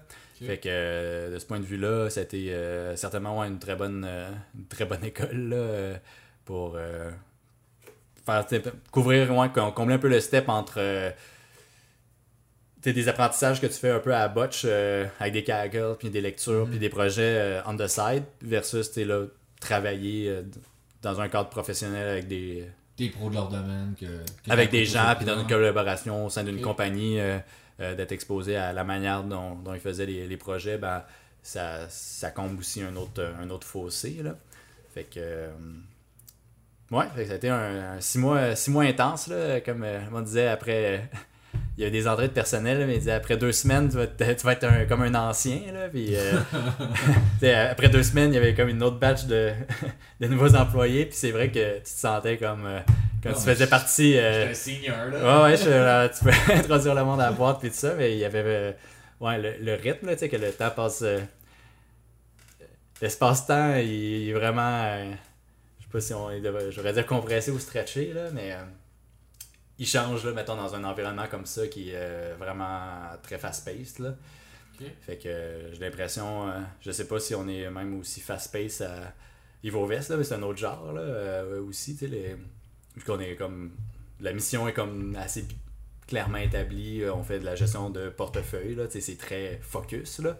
Puis euh, je pense que c'est quelque chose que je trouvais intéressant de me dire, ok, ça c'est la chose sur laquelle on, Tu va développer, concentrer, puis euh, une mission très, très focus. Ça fait que ça, c'est de quoi qui m'a ramené un certain équilibre entre euh, la être à, courir dans toutes les, sais, les directions d'une startup, plus en plus le euh, l'articulation euh, euh, d'offres et de produits, puis tout ça. Je pense que je suis certainement passé comme de deux extrêmes euh, complètement entre un milieu de, l'assurance puis une startup euh, en AI. Là. Que tu penses pas vraiment, c'est pas c'est un milieu euh, que tu penses pas vraiment te lancer en affaires, là, je pense que c'est un milieu de- d'assurance. là. Euh, tu sais, qui commence à avoir des insurtech, mais c'est pas un Ouais. milieu que tu t'attends, que tu te dis genre, euh, ah, moi je vais partir de business d'assurance. Euh, non, tu sais, je pense qu'il y a déjà des chefs de file qui sont déjà bien établis. Là, Ouais, euh, ouais c'est vrai qu'il y a quand même une, euh, des startups là, qui, a- qui qui commencent, du moins. Qui a- ouais, Il y a Covera, là, que j'ai déjà entendu, qui est finalement un broker en ligne. Ben, que là, je pense qu'il vient d'être vendu, là, il vient d'être acheté. Mais qui sensiblement, c'est un système AI qui te faisait des recommandations d'assurance. Euh, puis tout était un processus automatisé. Euh, puis demandait des questions, puis il se linkait sur euh, les compagnies d'assurance, des brokers, puis finalement, il te recevait une police qui était plus intéressante à, à tes besoins. Ok, ok. Là, tu Euh, vois, je pas. Genre, on ça donné que je- j'ai acheté un moment à quelqu'un, que, puis euh, c'était vraiment intéressant, mais il me semble que j'ai vu dernièrement que ça avait été vendu. là. Tu Puis lui, c'était un gros problème, c'était de scale-up. là. Il était juste plus capable de suivre la demande à la fin. là. Euh, c'était tellement populaire qu'il est comme, mais j'ai pas les ressources pour euh, gérer toute cette clientèle-là. Ah, c'est un beau problème. C'est un beau problème, effectivement, là, tu sais. Ok, mais il n'y avait pas vu euh, aller vers euh, du funding pour. euh, Je, je sais Quel pas est, par on contre, sait là, pas. je- mais je sais pas c'est l'achat c'est ça. euh. J'imagine, ça a été ça son funding. là. Mais vous autres, avez-vous du funding, des choses comme ça? Vous faites des levées de fonds ou, euh, Ouais, initialement, ben, quand j'ai pu. euh, quand je me suis joint, finalement, ça, ça s'est fait euh, au moment où il y avait une première levée de, de fonds là, avec des, trois, euh, trois investisseurs privés là, qui, qui avaient investi. Puis ça a donné comme ça, un- une rampe de lancement, puis qui a donné des liquidités aussi pour puisse verser un salaire. Là. C'est c'est le fun de manger les semaines. Ouais, ça, C'est ben, ça j'avais pas. utile un peu avec les, les startups, là, tu sais, c'est euh, le capital. Là. Ouais, ouais. euh, C'est ouais, tout à fait. guerre. Puis, euh, ben, tu sais, ça. Dans l'environnement où on était, tu sais, il y a- il y a quand même, tu sais, dans, dans le milieu machine learning AI, je pense qu'il y a quand même un bon appétit là, du côté euh, du VC puis du Mhm. private capital. Là. Fait que je pense que c'est certainement plus facile de se lancer dans une compagnie qui fait du AI que, que se starter une mine de cuivre, mettons. Là. C'est- Effectivement. C'est. Ben, tu sais, présentement, c'est c'est un gros buzzword, donc c'est sûr que les investisseurs veulent se coller à ça parce qu'ils veulent essayer de profiter de tout ce qui est licorne d'or potentiel. Mhm. Mais, euh, ok, c'est cool. Je, je... Fait qu'on a pu avoir ça, le premier funding, puis on, il y en a eu un, un deuxième, aller chercher d'autres capitaux qui nous a permis là, de, de financer les, euh, les frais associés à- au lancement d'un fonds. Ok. Euh, Est-ce que c'est. C'est Aussi plein, réglementation, il y a des frais à chercher des certificats, des portes, des choses comme ça. ouais, plein, euh, plusieurs frais fixes. Et puis là, on a fait, euh, on fait affaire avec un, partenaire là, Majestic là, qui euh, offre comme une solution un peu clé en, clé en main pour euh, une sorte euh, d'hoteling là, pour euh, euh, héberger notre, notre fonds, puis qu'eux, euh, ils assurent là, beaucoup des, euh, des fonctions euh, administratives là, associées à, à l'administration d'un d'un fonds. là. Ok. Fait que euh, ça, c'est une manière justement qui nous a permis là, de simplifier euh, puis d'aller plus, plus facilement au marché. Là. Que ça, c'est une, une approche que je trouve quand même assez intéressante là, que euh, Carl c'était- tu pas attendre là, de, faire trois ans d'R&D euh, avant d'avoir le produit parfait puis de le lancer. Euh, rapidement, après euh, comme des d'itérations quand les choses euh, faisaient bien du sens, ben on- il y a des produits live qui ont été euh, mis en prod avec, euh, avec du vrai argent. Puis je pense que c'est une bonne manière aussi tu de d'apprendre. Tu euh, tu t'assures que tu as quelque chose qui quand même tu qui fait du sens. Mais tu de pas attendre que tout soit tout soit parfait puis que le processus soit final là, finalement parce qu'il n'y a pas de il a pas de fin à- au raffinement puis des, Ouais, tu méthodologies. chercher toujours des Fait que tu chercher. Là. Ouais, fait que je pense que ça, c'est une approche aussi que, qui me parlait, là, de se dire. Euh, justement, peut-être parce que des fois, je dois être un peu euh, idéaliste, puis j'essaie de faire de- les, choses, euh, les choses parfaites. Puis euh, le sens du, du pragmatisme, de dire, OK, on, On y va. on y va, là, euh, on fait de l'avant, ben ça, je, je sentais que, tu sais, il y avait une complémentarité là aussi sur la, la manière d'en- d'envisager les choses qui ferait en sorte que ça, ça pourrait donner de quoi qui se, qui se tiendrait. Là. Ok. On est là avec un petit problème technique, on a manqué de piles. Euh, on va y aller avec les dernières questions là, pour finir ça. Euh, quel livre tu recommanderais en machine learning? T'en as-tu un ou t'en as pas lu T'en as même pas lu Ok. Ben un blog sinon, quelque chose que tu recommanderais de lire? Euh, Une ouais. vidéo, mettons sinon?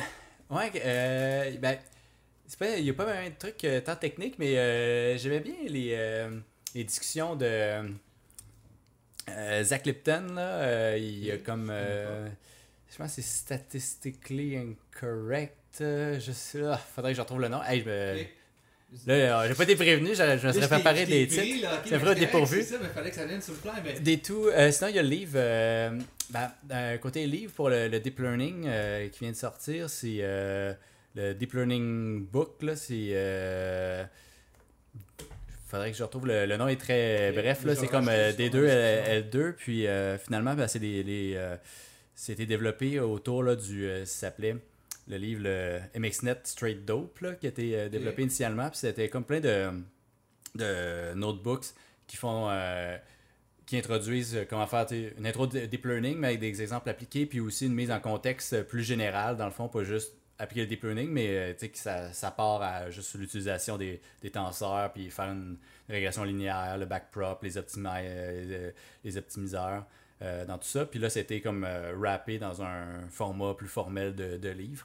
Fait que ça permet d'avoir un, un livre du code, des exemples appliqués et euh, fait qu'autant la théorie que quelque chose de très pragmatique d'implantation. Fait que ça, je trouve que c'était euh, c'était pas mal bien fait. Là. Ok. Écoute, euh, là, je sais pas encore combien de piles qu'il me reste, là. Fait que, euh, avant, que- avant que ça coupe, on lui a demandé, comme dans 3 ans, où est-ce que tu te vois un peu, Ivo Vest. Ouais. C'est- où que tu te vois, mettons? 3 ans plus tard? Oh non. bon, écoute. Euh, on va le finir juste avec le son. Ok. Puis, euh, on va y aller de même, là. La caméra nous lâche, là. Fait que, mais c'est ça, comme dans, dans 3 ans, où est-ce que tu te vois? Euh, Penses-tu faire encore du machine learning? Penses-tu aller plus loin? Penses-tu graviter euh, encore au niveau de la finance ou...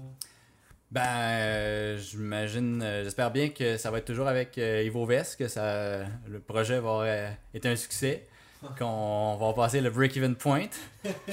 Puis, euh, ben, qu'on. euh, je, je trouve ça vraiment intéressant qu'on ait pu se rapprocher, tu sais, euh, l'objectif de pouvoir avoir euh, le produit au niveau plus euh, retail. En ce moment, c'est plus du high net worth, les, les gens ou de l'institutionnel, mais que l'objectif initial, de dire euh, produit d'investissement pour tous, qu'on ait une manière de, de solutionner ce- cette distribution-là, cet accès-là à des produits d'investissement relativement sophistiqués un, peu à, un peu à tout le monde.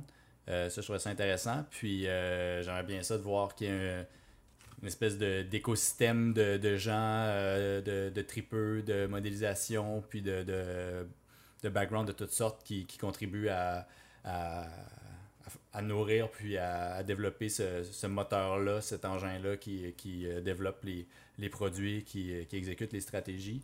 Euh, je, je pense que ça serait quoi que je serais vraiment content de voir que là, ce qu'on fait avec no- notre petite équipe, finalement, que ça devienne comme une, une shop où euh, des gens, des, des tripeux qui ont envie de développer autour de, de problèmes de, de série chronologique, puis qui s'intéressent à- aux, en- aux enjeux liés à l'investissement, que, que ce soit comme un go-to de dire ah, Ivovest, c'est ouais, ben, c'est la place pour euh, faire euh, ça, des idées long ça. shot euh, en investissement. Je- Ça serait, ça serait, un, ça serait wow. Là.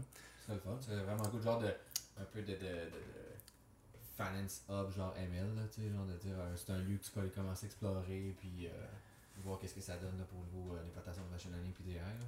Ouais, ben, puis euh, super bien. C'est tout le temps euh, bien bien tricky, tu sais, les, on- le, le ML, le AI est beaucoup en open source, la recherche partagée, puis c'est sûr que, tu sais, l'investissement, c'est pas... ça se prête mal à mettre, euh, à mettre le code, les codes sources euh, sur GitHub, là. Ouais, ouais, ouais. Fait que euh, il y a cet enjeu-là, mais je pense que c'est un, c'est un environnement qui est vraiment intéressant euh, compte tenu des données puis de- des problèmes vraiment, euh, vraiment concrets que, que ça s'attaque. Je pense que c'est un, c'est un beau domaine euh, pour les gens qui s'intéressent à la modélisation. là. Parfait. Ben, euh, je pense que ça fait le tour. Merci beaucoup d'être venu, Jérémy. Cool, ben merci de l'invite. Euh, ben le fun. Un plaisir. Fait que, euh, on, bonne fin de journée. Salut!